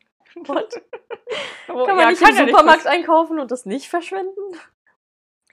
Ähm, ich gehe oft in schicke internationale Restaurants. Oh, schön wär's. Und kaufe da Lebensmittel ein oder was. Ob nun für Weideflächen Regenwald abgeholzt wird oder für bestimmte Delikatessen bedrohte Tierarten auf dem Teller landen, will ich nicht wissen. Das soll uns doch bloß den Spaß verderben. Ich kann es mir bestimmt nicht immer leisten, Bio- und Fairprodukte zu kaufen. Ich achte dafür auf saisonale und regionale Produkte und oder ernähre ich mich vegetarisch oder vegan. Mir fehlt sowas, ich kaufe, ich leiste mir Bio- und Fairtrade-Produkte und achte auf saisonal. Ja. Weil da zum Beispiel auch, wenn ich die Wahl habe im Supermarkt, ich sehe die Bio-Fairtrade-Banane oder die normale, nehme ich immer die Fairtrade. Ja. Und Bananen ist auch voll das Ding. Oder generell auch, ich finde, das schmeckt auch mitunter echt besser. Zum Beispiel kaufe ich auch immer Bio-Gurken, weil du da einfach die Schale mitessen kannst und die nicht versaut ist mit Chemikalien. Ja, ich esse auch so die Schale. Du kannst auch das nehmen mit, ich kaufe im Bioladen oder direkt beim Erzeuger. Und ja, das stimmt halt auch nicht. Ja, dann ist das Letzte. Ich kaufe ja. nicht immer Bio und Fairtrade, ja, aber ich achte darauf. Ja, und ich ernähre mich ja auch vegetarisch. Eben. Ich finde aber tatsächlich, das stimmt gar nicht mit diesen, weil hier auch wieder steht, so, ja, ich verstehe auch, dass ich nicht hier leisten kann, da einzukaufen. Ja, aber Bioprodukte zum Beispiel sind ja schon teurer. Ja, was ich auch mag, wenn du zum Beispiel einfach auf den Bauernmarkt gehst oder generell ja. auf den Markt gehst oder in den Bioladen einkaufen willst, genau, bezahlst du oft genau das Gleiche. Also so unterschiedlich ist das gar nicht. Und jetzt ist für eine Paprika, wie viel bezahlt? Eine Paprika, irgendwie so 1,70 oder so. Ganz Stück normale Paprika. Aber ich dachte, das ist schon, das ist schon krass. Naja, muss da gucken, wann die Saison haben. Ja. Das ist, glaube ich, schon rum bei Paprika. Hm. Hm. Also auf saisonal achte ich schon eigentlich. Also isst du jetzt keine Paprikas? Regel. Ja, oder halt weniger. Also zum Beispiel jetzt Jetzt im Sommer gibt es ja super viele Tomaten, da esse ich super viele Tomaten. Wobei Tomaten esse ich ganzjährig, aber so Sachen wie Obstsorten, die es halt im Sommer nicht gibt. Also ich kaufe im Winter keine Erdbeeren und keine Himbeeren und sowas, sondern nur im Sommer. Ja. Okay. Letzte Frage. Für was wärst du gerne bereit, Steuern zu zahlen? Ich habe eine gute Idee, um Steuern einzusparen. Schulpflicht nur noch bis Klasse 8. Das gab es mal und die meisten Schüler sitzen heute in der Schule doch nur ihre wertvolle Lebenszeit ab, lernen dabei nichts und vergessen das nutzlose Zeug wieder.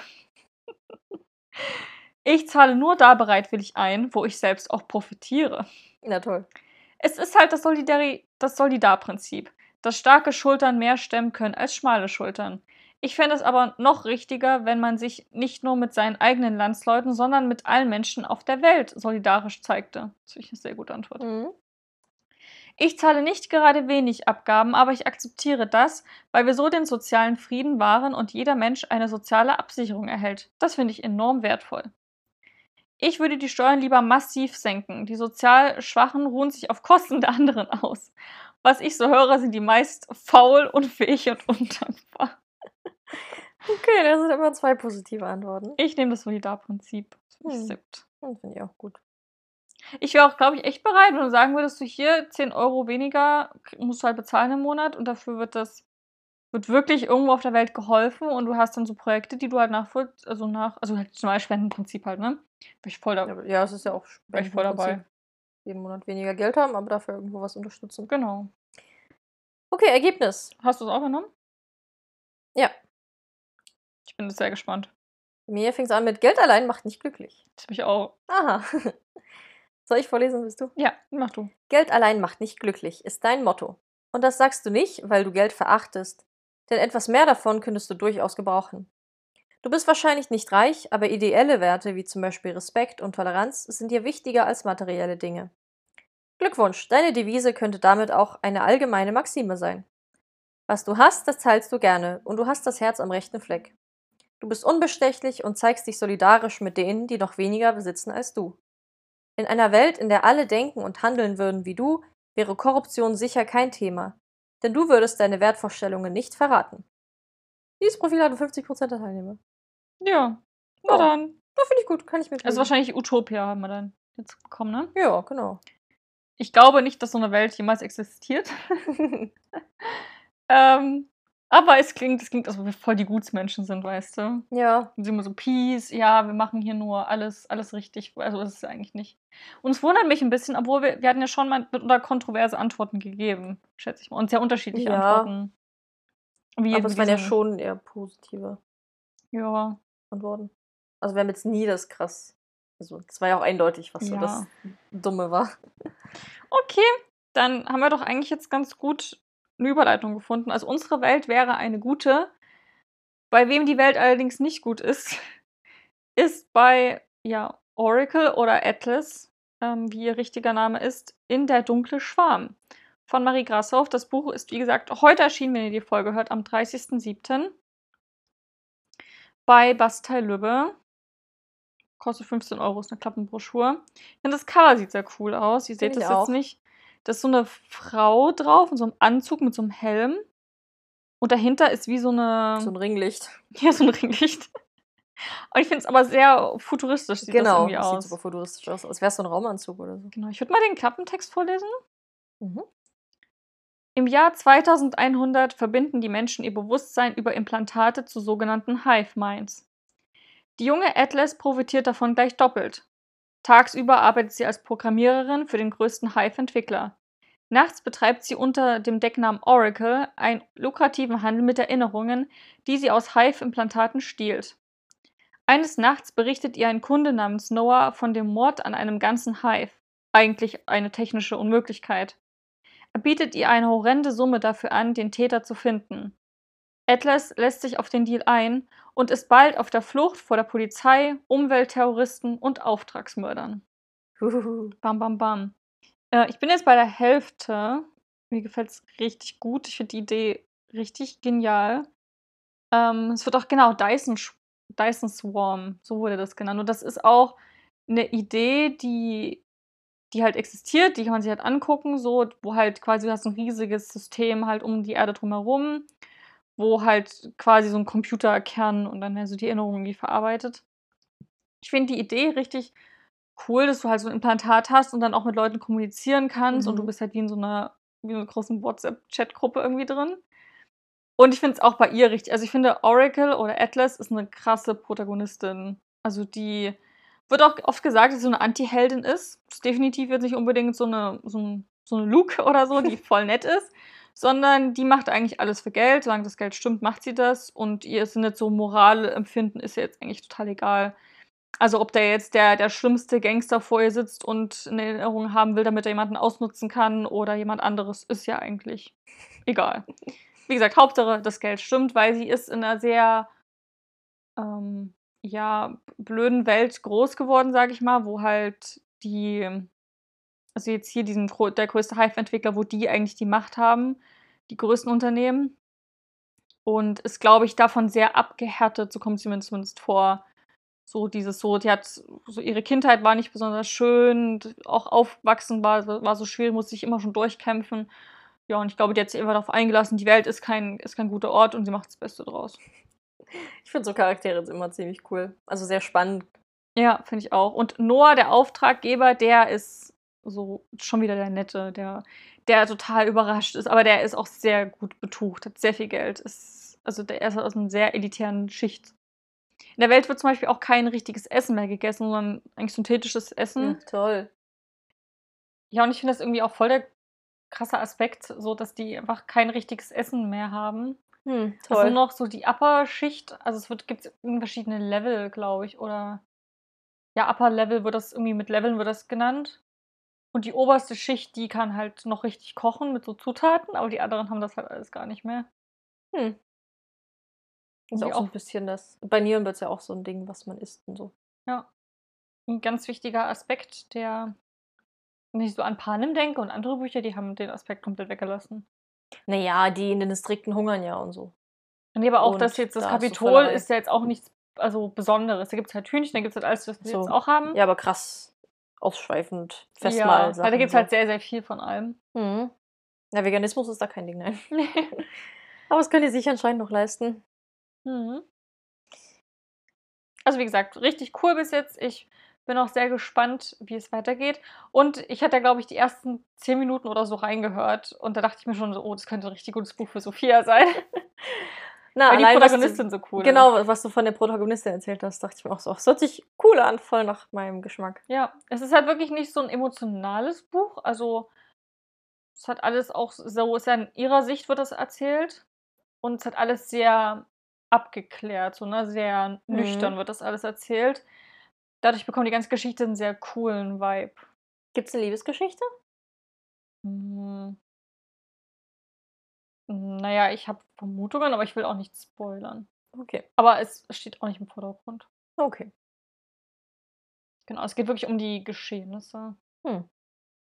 Aber es wie, also ich habe gar nicht erzählt, die gibt zum Beispiel auch, sie hat, ähm, ich glaube, den lernen wir auch, glaube ich, am Anfang kennen. Sie hat einen Androiden, der sie aufgezogen hat. Ach, cool. Ja. Der sie aufgezogen hat. Genau. Gott, Aha. wie heißt der? Hier stand ja was von einem Noah am Anfang und dann kommt noch ein Na, Julian ist, vor. Julian ist der Androide, genau. Und Noah ist der Auftraggeber, der, der Reiche. krass. Und ich finde es sehr cool. So Julian, der ist halt auch so ein Kampf-Androide, also so voll krass Dein ausgebildet. Elternteil ist ein Roboter. Kein Wunder, dass sie nicht so emotional ist.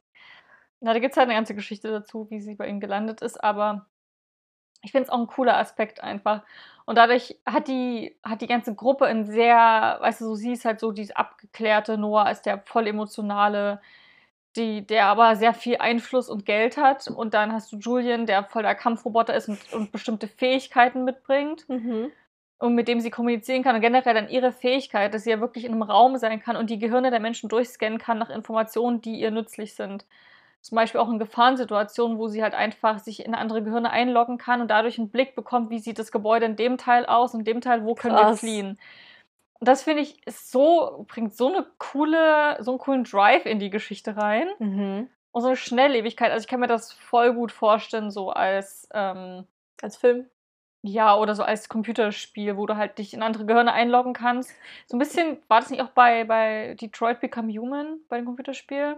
Die haben doch dann auch mal so Informationen rausgelesen und, und Daten ausgelesen aus den Androiden und so. Mhm. Aber die haben sich jetzt nicht in die. Nee, Köpfe das nicht, aber wenn man solche da noch den Aspekt mit dabei hat, du kannst dich in bestimmte Leute einloggen und musst dann den Weg rausfinden und kannst so Gefahren abschätzen. Das wäre schon. Genau, Connor konnte doch den Stresslevel sich immer anzeigen lassen Mhm. von Androiden. Was man sagen muss, damit die höhere Stresslevel kriegen und niedriger. Also ich finde es find es einfach sehr cool gemacht. Das ist eine sehr coole Fähigkeit. Klingt auch ziemlich cool. Und abgefahren. Dir mal vor, es hängt sich jemand in dein Gehirn. Mhm. Okay, Okay, genug vorweg. Wollen wir dann zur Leseprobe kommen? gerne, ja. Also, genau, es beginnt mit einem Prolog. Ich muss das gerade mal kurz raussuchen. Mhm. Also, der dunkle Schwarm von Marie Grashof. Folge 1, The Oracle. Das haben wir auch noch gar nichts dazu gesagt, ne? Es ist ja ursprünglich ein Audible-Hörbuch, Stimmt. Was in so Episoden eingeteilt Genau, ist. in zehn Folgen. Jede Folge geht genau eine Stunde. Also das Hörbuch hat dann zehn Folgen, äh, eine Stunde, also quasi geht es zehn Stunden, das ganze Hörbuch. Und jetzt hat das ähm, Bastel Lübbe das Buch gekauft und es wird eben nochmal gedruckt. Und ich glaube, das ist auch sehr eins zu eins. Also ich glaube, es wurde schon nochmal überarbeitet, aber es ist sehr nah dem Hörbuch. Genau, und auf Audible wurde das schon sehr geliebt und ich finde es auch also eine grandiose Sprecherin. Ähm, ich freue mich aber auch, weil ich das Buch habe ich als Rezensionsexemplar bekommen. Ich freue mich dann aber auch drauf, den Rest vielleicht sogar zu lesen. Mhm. Weil dadurch bekommt es, glaube ich, nochmal so einen anderen, anderen Ist Vibe. der erste Band dann auch Folge 1? Und kommen dann zehn Bände raus? Oder ist das Nee, Staffel komprimiert? 1. Staffel 1, Staffel 1, okay. genau. Krass. Naja, Folge 1 heißt The Oracle. Und der Prolog trägt den Titel Die Erinnerungen eines sterbenden Sterns. Von Marie Kassow. Fange ich an? Mhm. Kurz bevor ich sterbe, sehe ich die Sterne. Ihre Konstellation auf dunklem Grund verschiebt sich. Als sie ihre Positionen eingenommen haben, erfüllt ihr Licht mein ganzes Sichtfeld. So mächtig, dass es in der Lage wäre, das Sonnensystem auszulöschen. Eine Gänsehaut breitet sich auf meinem Nacken aus. Der Raum um mich herum ist in Schwärze gehüllt. Bis auf das Summen der Computer ist es still, Das habt ihr also vor. murmelt ein Mann hinter mir und erhebt sich von seinem Stuhl. Ich spüre, wie mein Herzschlag sich beschleunigt. Nur langsam drehe ich mich um. Noch bevor ich weiß, was geschieht, drängt sich mir ein Gedanke auf. Ein Gedanke von kolossaler Einfachheit und gewaltigem Gewicht. Hier wird es enden. Mehrere Schüsse hämmern wie ein dröhnender Bass an mir vorbei, bis einer von ihnen meine Schulter trifft. Der Raum kippt und die Sterne verschwinden. Ich falle auf die Knie. Damit kommt ihr nicht durch, sagt der Fremde mit zitternder Stimme. Blut, überall. Ich spüre es in der Dunkelheit, die mich umgibt, als Schritte sich nähern und ich in den Lauf einer Waffe blicke, die im Licht der Monitore schwach schimmert. Das Letzte, an das ich denke, ist die Konstellation der Sterne. Kapitel 1 Der Anfang eines leuchtenden Untergangs Und wer gibt mir die Sicherheit, dass diese Daten verwendbar sind, wenn ich sie vorher nicht prüfen kann, Miss Oracle? Die Stimme des untersetzten Mannes mir gegenüber donnert durch den kleinen fensterlosen Raum. Die Gestalten in den Ecken regten sich im Schatten außerhalb des Lichtkegels der uralten Glühbirne, die über dem Tisch baumelte. Die Bodyguards dieses Industriellen wirkten angespannt. Mr. Soho, sagte ich, um Gelassenheit bemüht. Der Handel mit Erinnerungen ist ein spezielles Geschäft. Es ist nicht üblich, die Ware einzusehen, bevor die Überweisung getätigt wurde. Das habe ich ihm von Anfang an gesagt. Ich kannte, den, ich kannte Typen wie diesen, der mir gegenüber saß. Überheblich, misstrauisch, feige. Solange man Menschen wie ihn in der Gewissheit ließ, sie hätten die Kontrolle, waren sie für gewöhnlich harmlos. Sie geben sich professionell, Oracle, spottete er. Aber bei jemandem von Ihrer Herkunft weiß ich nicht einmal, ob Sie die Aufgabe überhaupt verstanden haben. Fast belustigten mich sein unsinniges Gerede und die pulsierenden Ader auf seiner Stirn. Ich habe die Aufgabe verstanden, Mr. Soho. Ihre Minen auf dem Mars wurden von Drüden geplündert, und Sie brauchen Beweise, um den Transport des Materials zum Dyson Swarm rechtzeitig zu verhindern. Ich ließ den kleinen Clip zwischen meinen Fingern hin und her tanzen. Diese Beweise habe ich hier. Sein Getue war nichts als bloße Mas Machtdemonstration. Niemand war so verlässlich wie ich. Das wusste er. Ich hatte in seinem Kopf geschaut. Ich war die Einzige auf dem Planeten, die diese Fähigkeit hatte. Und auch wenn ihm nicht genau klar war, wozu ich imstande war, hatte er zumindest eine Ahnung. Wenn er diesen Raum verließ, würde ich mein Geld haben. Auf die eine oder andere Art. Falls lieber mit einem anderen Trader verhandeln, nur zu. Ich halte sie nicht auf. Seine tief gerunzelte Stirn sagte mehr als tausend Worte. Er wusste genauso wie ich, dass keiner von denen das leisten konnte, was ich tat. Die anderen Trader beschäftigten sich vor allem mit dem Kauf von Erinnerungen an Vergewaltigungen, Kindesmissbrauch und dem ganzen kranken Scheiß, für den verzweifelte Seelen viel Geld bezahlten. Industriespionage war ein Feld, das nur ich bediente. Diese Typen sind mir zuwider, spuckte er förmlich aus. Mir auch, stimmte ich lächelnd zu. Aber die Sache ist folgende. Sie haben nicht endlos Zeit, wenn Sie diesen Transporter aufhalten wollen. Demonstrativ warf ich einen Blick auf die Ziffern, die an meinem Handgelenk leuchteten. Also, entweder Sie überweisen mir jetzt mein Geld, oder Sie lassen sich von meinem Partner hinaus begleiten. Ich ruckte mit dem Kopf zu Julian, der schräg neben mir Stellung bezogen hatte. Mit seiner Weste, den Waffen und den Munitionssachen sah er um einiges imponierender aus als die Anzugträger, die Soho mitgebracht hatte. Ich legte den Chip auf den rostigen Tisch zwischen uns. Rasch streckte der Kerl seine Hand aus, um ihn zu sich hinüberzuziehen. Das macht hunderttausend Coins, stellte ich klar, und Soho runzelte die Stirn, während er, fast durchsichtige, während er das fast durchsichtige Plättchen in seinen Wurstfingern drehte. Ziemlich viel für ein paar Informationen, die nicht ausreichend sein könnten. Der Ausdruck auf seinem Gesicht gefiel mir nicht. Ich nahm Verbindung zu Julians Bewusstsein auf und wies ihn an, eine Gefahrenanalyse durchzuführen. Andererseits ein verschwindend geringer Betrag, wenn Sie ihnen dabei helfen, den Transport zu stoppen. Sonst entstünde Ihnen ein Schaden von Milliarden, nicht wahr? Ich lächelte erneut, doch die Art, wie Soho mich anschaute, verriet mir, dass, es, dass er es sich anders überlegt hatte. Scheiße, wir brauchten die Analyse wohl nicht mehr. Julian, sagte ich, nur eine Sekunde bevor Soho seinen Bodyguards ein Zeichen gab und sie ihre Waffen zogen. Der Geschäftsmann suchte Schutz unter dem Tisch, aber ehe die erste Kugel abgefeuert wurde, hatte Julian schon einen Satz nach vorn gemacht, nach der Waffe des ihm am nächsten stehenden Mannes gegriffen, sie nach unten gedrückt und ihn mit einem gezielten Schlag niedergestreckt. Ich zog den Kopf ein, als das Gewehrfeuer der Bodyguards an Julians Haut abprallte. Die Kugeln flogen durch den Raum und sprengten den Putz von den alten Wänden. Drei Schüsse. Mehr brauchte Julian nicht, um die Männer systematisch auszuschalten. Sie waren nicht einmal auf dem Boden aufgeschlagen, da war er bereits am Tisch angekommen, um Soho am Kragen zu packen und hochzuzerren. Na gut, schrie der Mann hysterisch und hob die Hände. Seine vor Panik geweiteten Augen glänzten wässrig im Licht der hin und her schwingenden Glühbirne. Sie bekommen ihr Geld. Ich verschränkte die Arme, um ihm zu signalisieren, dass ich wartete. Fest in Julians Griff gefangen, schob Soho den Ärmel seiner Anzugjacke hoch und warf einen Blick auf sein Handgelenk.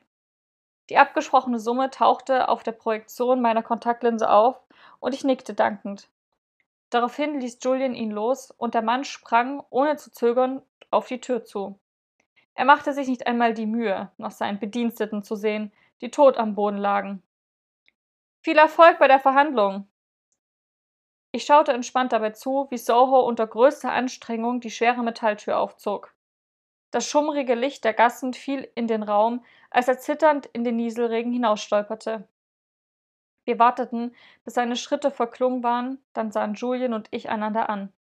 Die Sommersprossen auf seiner Nase und seinen Augen leuchteten Regenbogenfarben, während er die neuesten Daten verarbeitete. Nach Hause? wollte er wissen, und ich seufzte. Ja, nach Hause. Kapitel 2 Der Aufstieg einer aussterbenden Spezies Eine kühle Brise wehte am Bahnsteig entlang. Sie kroch an meinen Knöcheln empor, schlich sich unter die dicke Strumpfhose und wirbelte hinauf zu meinen vor Kälte kribbelnden Händen. Ich schlang den Wintermantel enger um den Körper und strich genervt eine Strähne meines rosa gefärbten Haars zurück, die sich aus meinem Zopf gelöst hatte. Hunderte Menschen starrten sich am Gleis. Die meisten waren Kollegen von mir. Sie standen da, den Kaffee in der Hand, die von Schatten gezeichneten Augen starr auf die Werbetafeln uns gegenüber gerichtet. In Gedanken vermutlich noch in ihren Betten. Und zwischen all den Arbeitern, Managern und Programmierern war ich nicht mehr als ein blasser Niemand. Die Anonymität der Masse kleidete mich ebenso gut wie mein dunkler Mantel, wenn ich nachts durch die lichterlosen Gassen des Sublevels streifte. Zwischen elf Milliarden Menschen war jeder einzelne unsichtbar. Ich schob die Brille auf meiner Nase ein Stück höher und folgte den Blicken zu den Gebäuden uns gegenüber. Glas und Metall, soweit man schauen konnte. Pastellfarben und bunt leuchteten die Anzeigen in den Schatten des jungen Morgens hinein. Autos schwebten über schillernde Holobahnen, während Züge geräuschlos über die Gleise glitten, die verschlungen zwischen den Wolkenkratzern angebracht waren. Die meisten Gebäude ragten so hoch in den Himmel, dass man ihre Dächer von hier aus nicht erkennen konnte. Die Ebenen des Upper Levels weit über uns lagen heute verborgen im Smog. Vom Himmel war nichts zu erkennen, ich hatte ihn seit Tagen nicht mehr gesehen. Die Anzeigetafel mir gegenüber war mindestens zehn Stockwerke hoch. Hypermind, mein Arbeitgeber, präsentierte seinen neuen ADICs, optimierte Hirnimplantate, die besser auf Hirnströme reagierten und mit denen man sich schneller in sein Hive einloggen konnte. Die Firma Drüden warb schon seit mehreren Monaten für die neueste Generation ihrer Androiden. Dem Betrachter schauten ein männlicher, ein weiblicher und ein genderloser Android mit einem moderaten Lächeln entgegen. Bis auf die bunten Sommersprossen war keiner von ihnen von einem echten Menschen zu unterscheiden. Ich dachte gerade an Julian, als eine Anfrage auf meiner Kontaktlinse aufblinkte und ich einen Kanal öffnete. Shane, du sollst mich tagsüber in Ruhe lassen, fauchte ich ihn in Gedanken an. Die Verbindung über den Hive erlaubte es mir zwar, mit ihm zu sprechen, ohne die Lippen zu bewegen, Trotzdem wollte ich nicht mit ihm kommunizieren, wenn ich in der Öffentlichkeit war. Ich kann jetzt nicht. Wenn irgendjemand herausfand, in was ich im Untergrund verwickelt war, wäre mein Leben vorbei.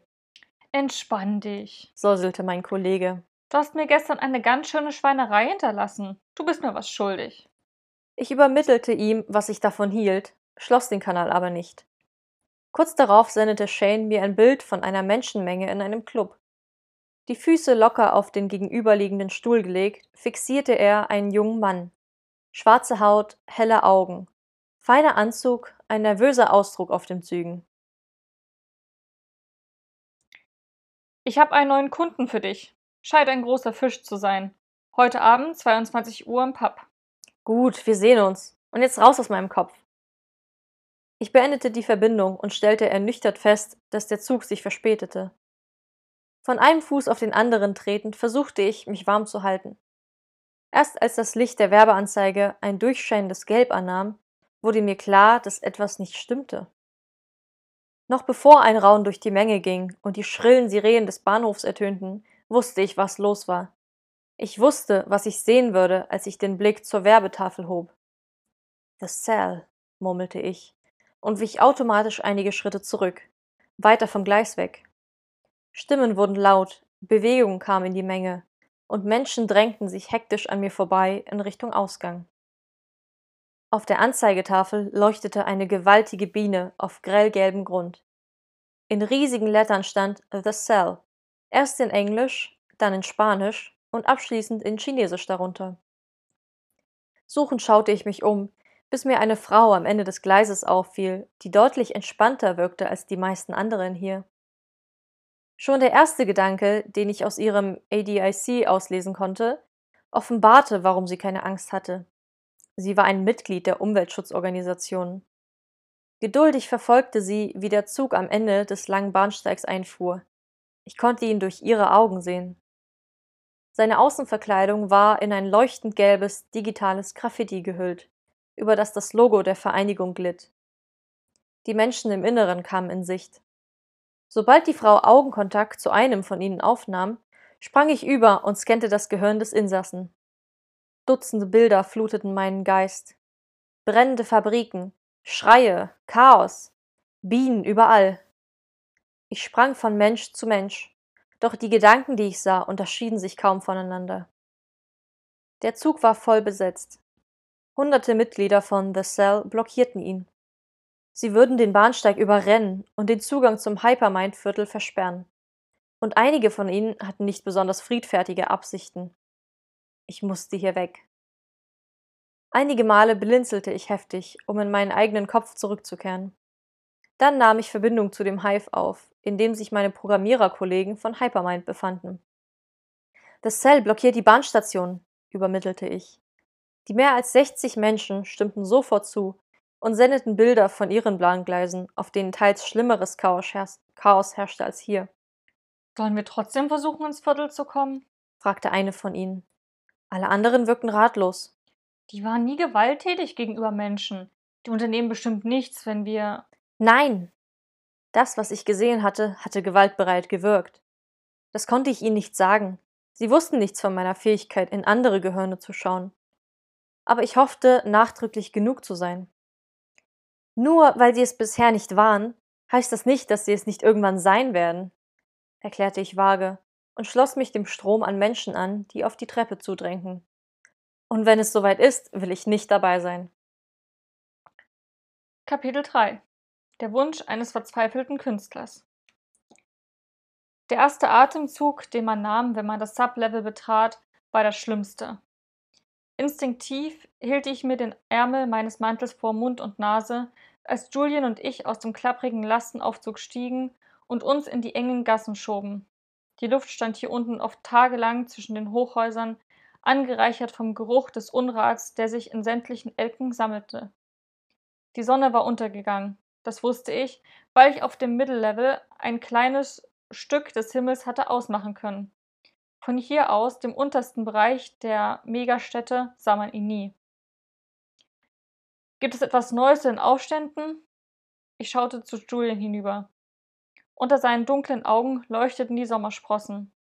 Die Lage hat sich nach wie vor nicht beruhigt. The Cell ist heute weltweit aktiv. Deutlich aggressiver als sonst. Ich hatte mit meinen Beobachtungen also recht behalten. Okay, halt mich auf dem Laufenden. Hast du Infos darüber, wen wir jetzt treffen werden?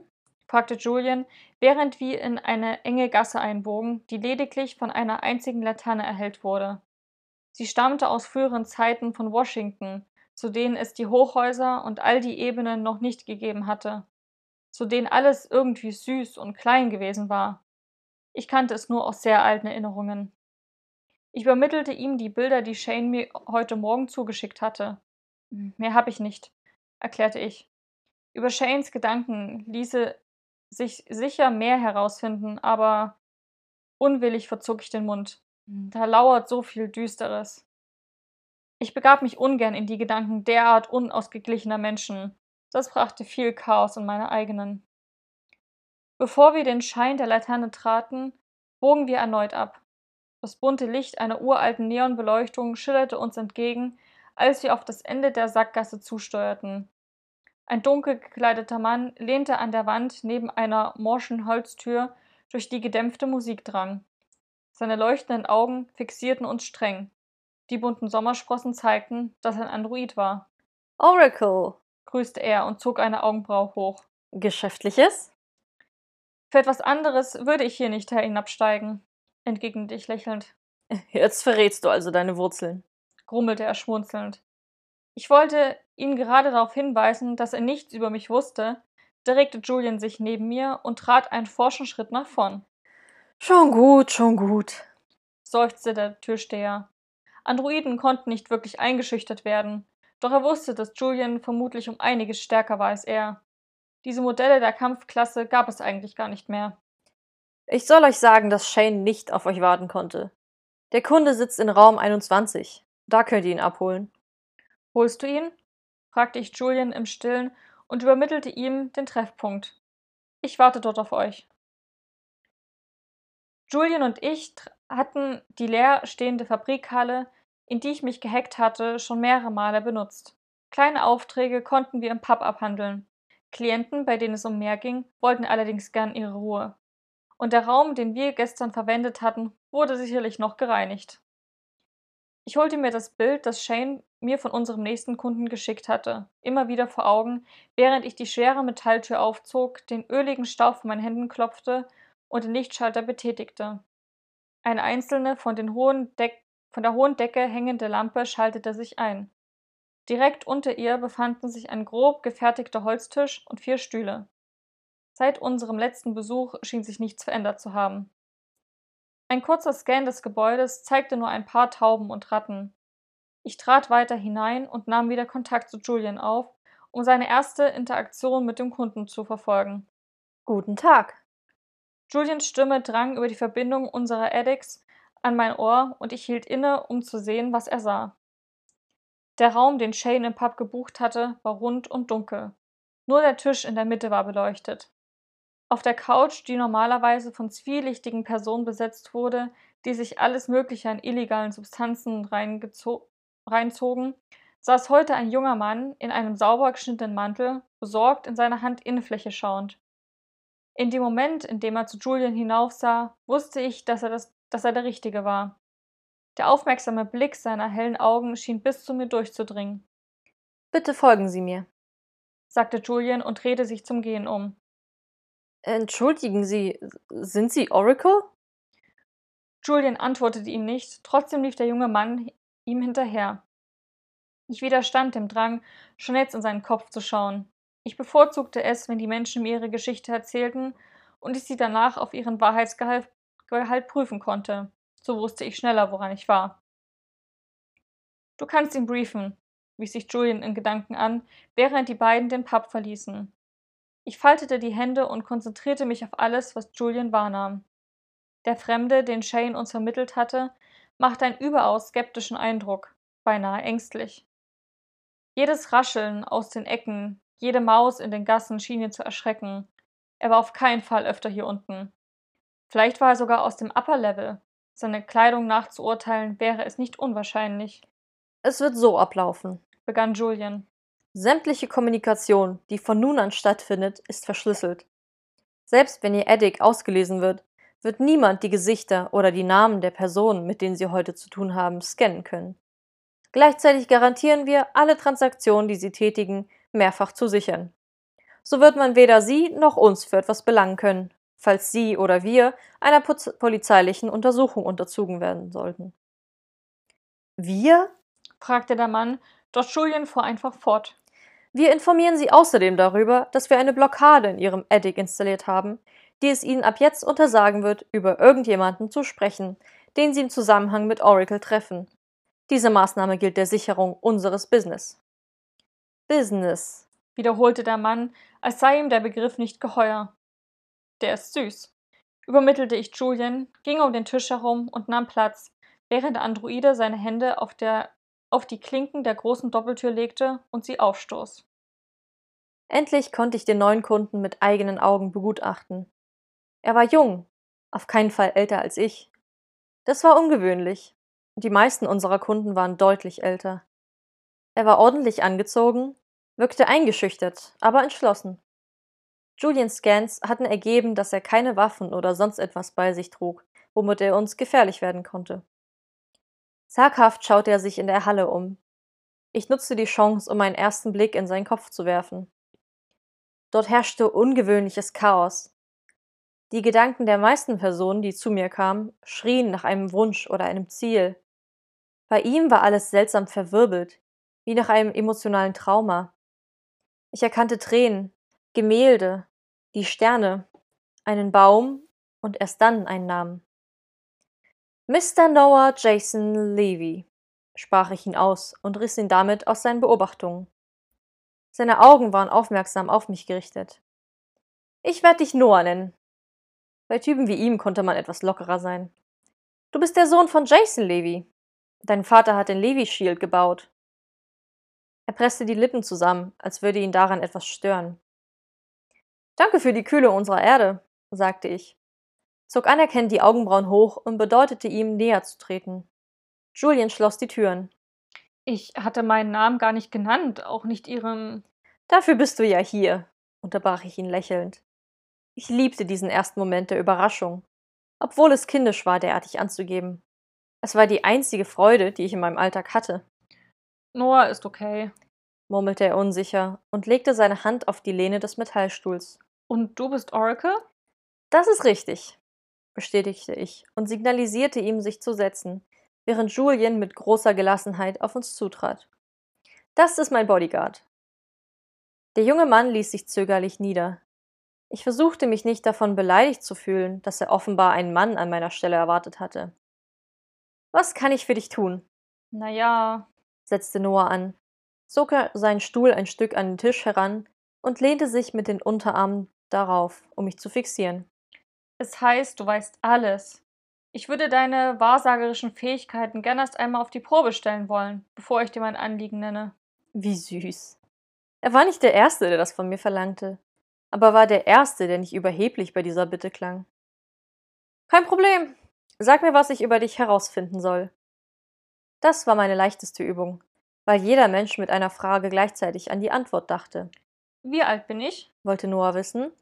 28, antwortete ich. 2072 geboren. Genau wie ich. Hm, was mache ich beruflich?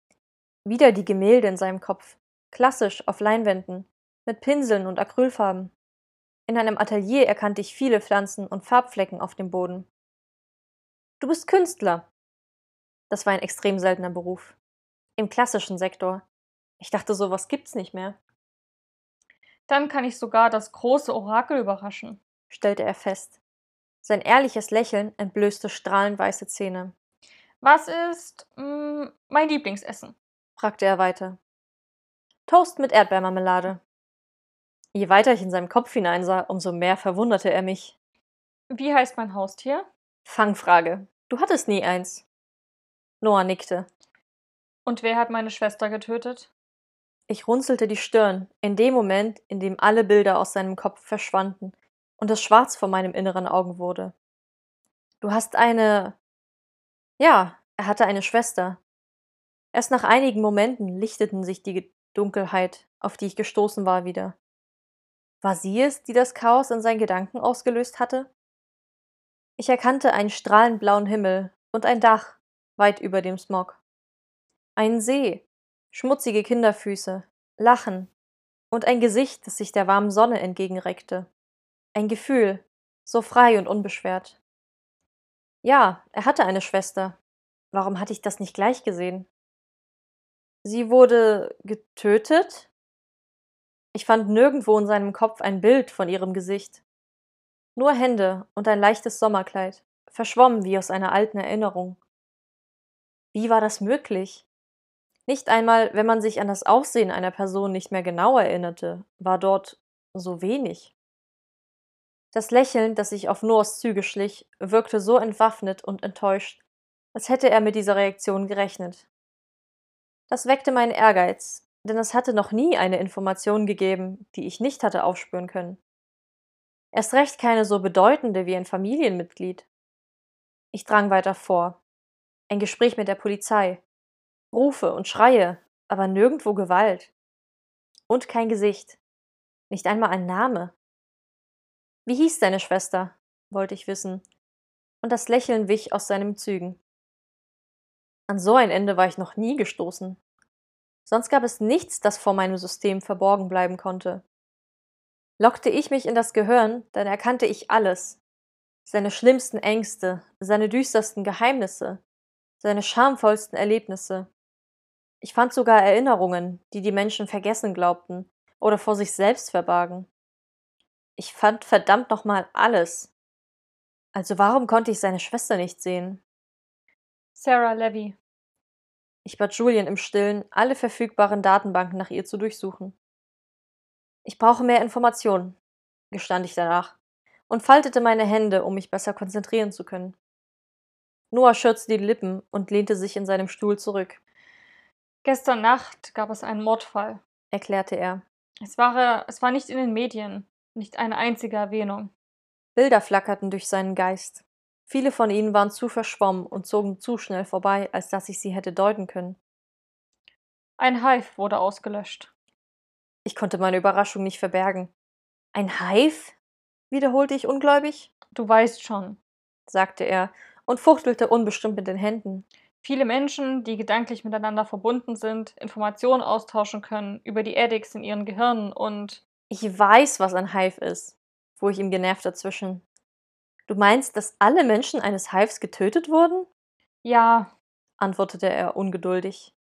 Es schien eine echte Enttäuschung für ihn zu sein, dass ich nicht Gott war. Sie starben alle zur selben Zeit. Was? Es kostete mich einiges an Beherrschung, meine Verwunderung nicht laut auszusprechen. Ich musste mich aus seinen Gedanken zurückziehen, um meine eigenen zu ordnen. Ich habe mit der Polizei gesprochen. Sie tappen im Dunkeln. Und deine Schwester war in diesem Hive? Ja. Welcher Hive war das? Etwas Labidares, schätze ich. Irgendein Freizeitsportding. Nichts Berufliches, nichts Aktivistisches oder so. Er holte tief Luft. Nichts, was jemanden dazu bringen könnte, 200 Menschen zu töten. 200.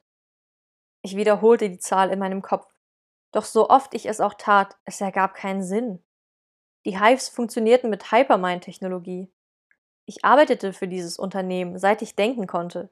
Und durch meinen zweiten Job war ich mit nahezu allen Arten vertraut, wie jemand ums Leben kommen konnte. Aber dass jemand durch seinen Hive starb, das war technisch gar nicht möglich. Noah musterte mich eine ganze Weile, während ich ein weiteres Mal versuchte, in seinem Kopf nach etwas zu suchen, das mir helfen konnte, diese Geschichte zu verstehen. Ja, er hatte mit der Polizei darüber gesprochen. Gestern Nacht. Eine Polizistin namens Laura Highland hatte ihn befragt. Also, brach Noah nach ein, einigen Momenten die Stille. Ich biete dir 500.000 Coins an, wenn du dich des Falls annimmst. Und nochmal genauso viel, wenn du herausfindest, wer dafür verantwortlich ist. Während ich sein Gesicht musterte, wagte ich es zunächst gar nicht zu blinzeln. So eindringlich schaute er mich an. Ein Mordfall.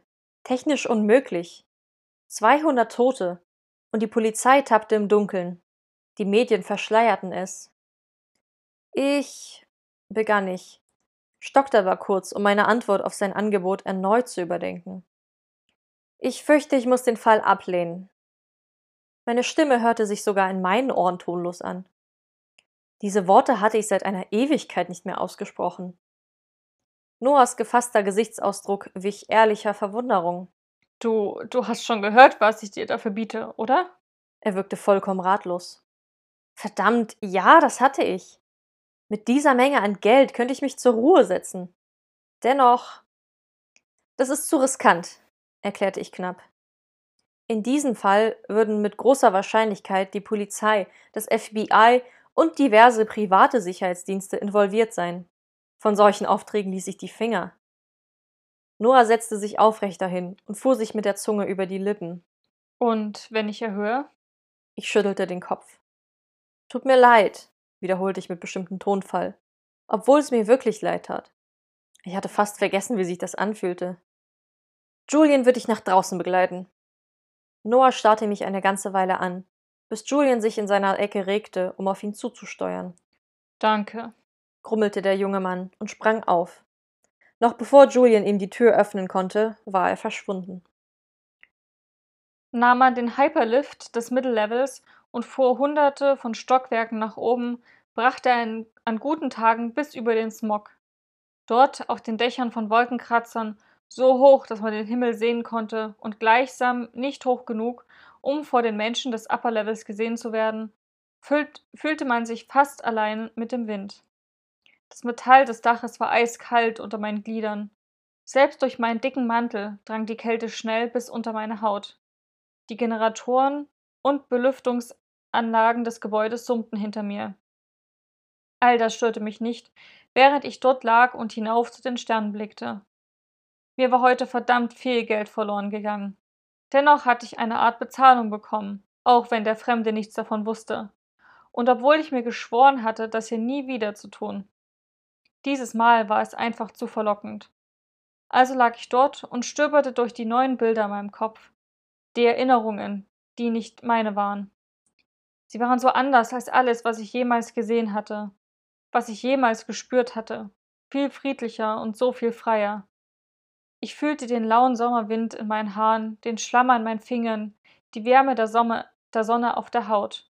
Ich spürte, wie das Gras unter meinen nackten Fußsohlen kitzelte und wie angenehm es war, sich in den Schatten des Baumes zu flüchten, während die Sonne am Horizont hinaufkroch. Und ich dachte, ich würde in diesen Bildern und Gefühlen ertrinken. Ich hatte noch nie einen Baum gesehen oder eine Wiese oder einen Fluss. Nicht mit eigenen Augen. Ich hatte nie jemanden getroffen, der so unschuldige, unverfälschte Erinnerungen an all diese Dinge in sich trug. Trotz der Kälte, die sich immer enger um mich schlang, war mir plötzlich ganz warm, als wäre ich selbst dort, an diesem Sommertag. Als wäre ich dort. Ende der Leseprobe. das war's auch schon mit den ersten drei Kapiteln und dem mhm. Prolog. Ja, wir hoffen, euch hat's gefallen. Du hast es ja schon mal gehört, ne? Genau. Und was sagst du? Du hast es jetzt zum allerersten Mal gehört. Mhm, ich finde es sehr spannend. Also dieses ganze Konzept generell mit den Hive Minds und mit dem also es ist ja wie Gedankenlesen, aber irgendwie noch krasser, wenn man so den Kopf richtig drinsteckt und alles sieht. Mhm. Äh, und es ist natürlich sehr nützlich, dass sie sich das einfach aussuchen kann, ne? Nicht wie so einfach Gedankenleser, die einfach alles hören, Ja. sondern sie geht da gezielt rein und pickt sich was raus. Ja. Finde ich sehr cool. Also auch die Vorstellung, dass 200 Leute einfach gestorben sind, nur weil sie zusammen irgendwie zusammenhingen. Ich frage mich, das war bestimmt kein einfacher Freizeit-Hive oder so, sondern irgendwas Zwielichtiges oder so. Also ganz viele Fragen, die jetzt aufgestellt wurden. Und ich habe Lust, die Antworten rauszufinden. Ja, also es bleibt auch nicht bei den, es sind auch nicht die einzigen Morde, die passieren werden. Hm. Also es steckt halt was ganz Großes dahinter. Also ich weiß halt logischerweise auch noch nicht, was dahinter steckt, aber man merkt schon, dass es echt eine sehr große Sache wird. Man hat jetzt auch hier gehört, dass ihr das zu krass ist, dass sie es ablehnen möchte. Da passieren natürlich Dinge. Ja, man weiß ja schon vom Klappentext, dass sie genau, die sie dann schon bewegen, näher halt nachzuforschen. Aber ja, es ist sehr gefährlich und Oracle merkt dann halt sehr schnell, dass sie sich da auf eine Sache eingelassen hat, die wahrscheinlich sehr viel größer ist als sie selbst. Hm. Und da auch, also sie hat ja die krassesten Fähigkeiten, das kann ja keiner außer ihr so sich einhacken. Aber dass jemand anscheinend sich einhacken und auslöschen kann, das ist halt nochmal eine ganz andere Nummer. Und ich finde das super spannend. Es war auch jetzt für mich nochmal spannend, das nochmal in Ruhe zu lesen. weil gerade beim ersten Mal kann ich mir vorstellen, dass es sehr überwältigend sein kann. Die ganzen Eindrücke, auch die Stadt. Ähm, ja. Ich finde das auch krass mit diesen The Cells, also eine Umwelt, also eine Umweltorganisation, viele Umweltterroristen darunter, die halt dieses ganze Buch über so Anschläge verüben und so. Hm. Und ich glaube, Marie Grassoff, das war ja auch der Projektname für das Buch, war ja auch das Bienenprojekt. Das spielt da eine ganz große Rolle. Okay, hört sich auch gut an. Und ich Sind bin. Bienenschwärme, die dann auf einmal alle angreifen. Es gibt ja keine Bienen mehr. Ja, sind bestimmt Androiden, Bienen, so. Ja, und es gibt irgendwie auf dem Jammer Planeten, also andere Planeten besiedelt und so und hat im Orbit was angebaut und da gibt es wohl halt Flüsse und Seen und Bienen. Also da kann man jetzt wo teuer Urlaub machen. Hm.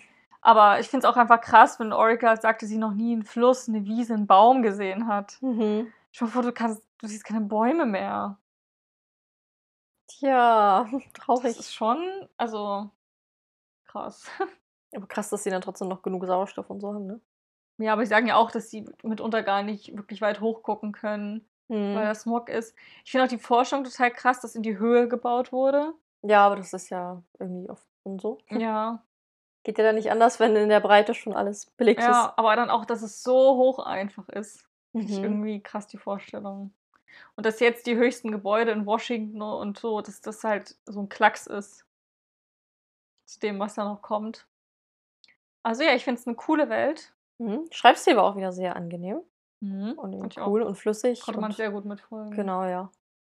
Aber das wusste man ja schon. Ja, also ich bin ja auch Bock, das zu lesen. Gerade wenn du jetzt auch schon so begeistert von bist. Ja. Ich glaube, da werde ich nicht drum rumkommen. Ja, hoffentlich hat es euch auch gefallen. Lasst es uns ja gerne wissen. Wir können euch auf jeden Fall die Neon Birds-Reihe sowieso super weiterempfehlen. Und der dunkle Schwarm, deine Meinung dazu gehört mal dann im Lesemonat August wahrscheinlich. genau. August, denke ich. Äh, ihr könnt auch gerne nochmal Marie Grashoff selber besuchen auf Marie Grashoff auf Instagram. Mhm, da ist sie sehr aktiv, voll gut. Genau, und da hat sie auch ganz viele Illustrationen ähm, halt zu Nierenbirds, haben wir schon erzählt. Und aber jetzt auch zu den Charakteren aus Der dunkle Schwarm. Also, wenn ihr wissen wollt, wie Julian und Atlas und Noah aussehen. Ich finde, die sind sehr. Die habe ich mal ein Foto gezeigt von Julian, glaube ich. Mhm. Ich weiß nicht mehr Die so genau, Illustration aber kann sein. sieht voll aus für mich wie so Cass Brecker. Also der Haarschnitt und so und die, die Ach so, ja doch. fand ich sehr cool gemacht. Aber irgendwie das mit den Regenbogen-Sommersprossen ist irgendwie ein witziger Aspekt, dass das so ist, was die Androiden ausmacht. mhm. Witzige Idee. Aber halt nur, wenn die wahrscheinlich also rechnen so und überlegen. Mhm. Fand ich irgendwie Die cool. leuchtenden so meinst Ja, also voll cool. Er hat es 20 Mal cool gesagt. Ach, es ist ja auch eine coole Reihe. Ja, cool, cool, cool. Dann stellen wir euch doch noch unsere Neuerscheinung vor, es hoffentlich noch mehr coole Bücher sind.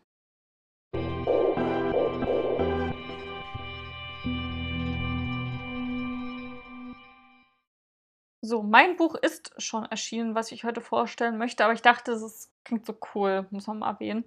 Und zwar ist das Nemesis, Teil 1 von Flammen berührt von Azuka Lionera äh, aus dem Carlsen Verlag. Erscheint am 29.06. und hat ein sehr feuriges Cover. Na gut, Erwin der Flammen und so. Kämpfe im Wettstreit der Götter. Evelyn liebt es zu gewinnen und schreckt vor keiner Herausforderung zurück. Auch nicht, als sie von einer Göttin auserwählt wird, um in deren Namen als Hüterin in einem ewig währenden Wettstreit anzutreten. Von einem Moment auf den anderen befindet, sie, befindet sich die impulsive Gamerin mitten in einer fantastischen Welt. Ihre Aufgabe klingt einfach. Finde deine vier Wächter, besiege die feindlichen Hüter und erwecke die Göttin Gaia. Doch was als Spiel beginnt, wird für Evelyn schnell gefährlicher Ernst. Je länger sie an diesem fremden Ort verweilt, desto mehr verschwimmen für sie die Grenzen zwischen Wirklichkeit und Fantasie. Und dann ist da noch Lucien, der ihr Herz mit seinem intensiven Blick vollkommen aus dem Takt bringt. Spannend und wundervoll berührend. Diese Buchserie wartet mit überraschenden Twists und einer phänomenalen, fantastischen Welt. Eine weitere Glanzleistung aus der Feder von Bestseller-Autorin Azuka Lionera. Hm. Leserstimmen sagen, geniale Idee, hat mehr als nur eine Überraschung im Gepäck, eine Meisterleistung, muss man gelesen haben. Ich bin verliebt in das Buch und so weiter. Also, das scheint sehr groß und toll zu sein. Ich hoffe, zum ersten Mal von der Autorin. Es ist immer krass, wie viele Bestseller-Autorinnen und Autoren gibt, von denen man noch Ich nie meine, gehört hat. Bestsellerliste hat ja auch irgendwie 100 Plätze. Ja, ja, so. genau. Ja, aber ich finde, das klingt eigentlich ganz cool und so Götter Mhm. und, und ein Wettkampf ist eigentlich Mhm. genau deins. Nach dem Erfolgsrezept. ähm, ich habe diesmal auch einen Fantasy-Roman. Äh, nämlich erscheint am 2. August Die Erbin des Windes von Lucinda Flynn bei Knauer Fantasy. Und ist eine Bild gewaltige High Fantasy mit einem ungewöhnlichen Magiesystem und großem emotionalen Tiefgang. Ähm, falls es euch jemand bekannt vorkommt, wir haben das schon in den Top-Neuerscheinungen der zweiten Jahreshälfte dieses Jahres vorgestellt. Aber ja, erscheint in zwei Tagen, damit ihr es immer noch auf dem Schirm habt. Mit einem letzten großen Diebstahl will Lika die Zwillinge, für die sie die Verantwortung übernommen hat, endlich von der Straße holen. Stattdessen landet die junge Frau vor Gericht. Dort macht man ihr zu ihrem grenzenlosen Erstaunen ein verlockendes Angebot. Lika soll sich vom Herrscher Arkin in der Magie der ersten Sprache ausbilden lassen, mit deren Hilfe die sieben sogenannten Stimmen den Kontinent Nakita beherrschen. Zwar ist das Leben am Hof von Intrigen und Machtspielen geprägt, aber das kann die Diebe nicht erschüttern. Als sie jedoch herausfindet, warum Arkin sie wirklich zu seiner Schülerin gemacht hat, stellt das alles in Frage, woran sie jemals geglaubt hat. Ja, und haben auch wieder Magie, Intrigen, Machtspiele, sie ist eine Diebin, irgendwas mit Sprachmagie und Besonderheiten und krasse Stimmen. Das klingt alles sehr mystisch und sehr cool. Also die Erbin des Windes von Lucinda Flynn. Genau. Und bei mir war es Nemesis. Von Flammen berührt. Alles klar. Und natürlich, heute erscheint der dunkle Schwarm. Falls ihr jetzt überzeugt seid, schaut vielleicht mal vorbei. Und wenn ihr von uns überzeugt seid, dann hört doch gerne nächste Woche in unsere Podcast-Folge rein. Da erscheint unser Lesemonat, Juli. Genau. Mhm. Da sind jetzt die Bücher, also hier Cybertrips und der Dunkle Schwarm logischerweise noch nicht dabei. Aber dafür viele coole andere sommerliche Titel teilweise. und wir freuen uns sehr, wenn ihr dann nächste Woche wieder reinhört. Genau, wir haben es ja schon angesprochen. Besucht gerne Marie Grashoff auf Instagram. Oder uns auf Ja. Buchkast Mafia für ganz viele buchige Updates und wir nehmen euch auch ganz oft mit durch unseren Alltag. Also guckt ihr gerne vorbei für mehr Buchcontent. Oder ihr könnt auch diesem Podcast gerne folgen. Das erzählen wir jede Woche, aber nochmal als Erinnerung, könnt ihr gerne machen. Dann verpasst ihr keine Folge, die neu rauskommt. Und neue Folgen erscheinen immer freitags. Also im besten Fall sehen wir uns nächsten Freitag schon wieder. Ja, wir freuen uns drauf. Und dann macht's gut und ganz viel Spaß mit der dunkle Schwarm. Tschüss. Tschüss.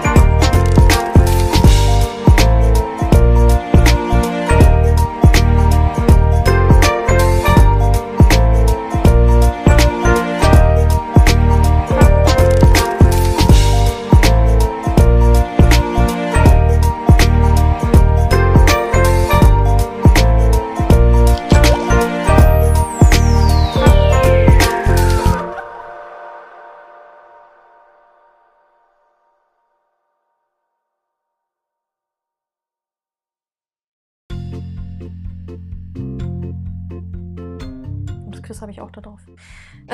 Top vorbereitet. Ja, wir haben eh keine, keinen Plan, was wir wann machen. Tut sehr, sehr irgendwie. spontan. Weil wird ja so Kami. Ja, genau. Ist eigentlich voll der Spoiler, das muss man rausschneiden. ähm, Upsi. weil ich es mir wert bin. Weil ich es mir wert bin. Huch, der Timer. Machen wir es nochmal, ne? Mhm. Jetzt ein Karton, dann mache ich nochmal mit Frage 7. Okay.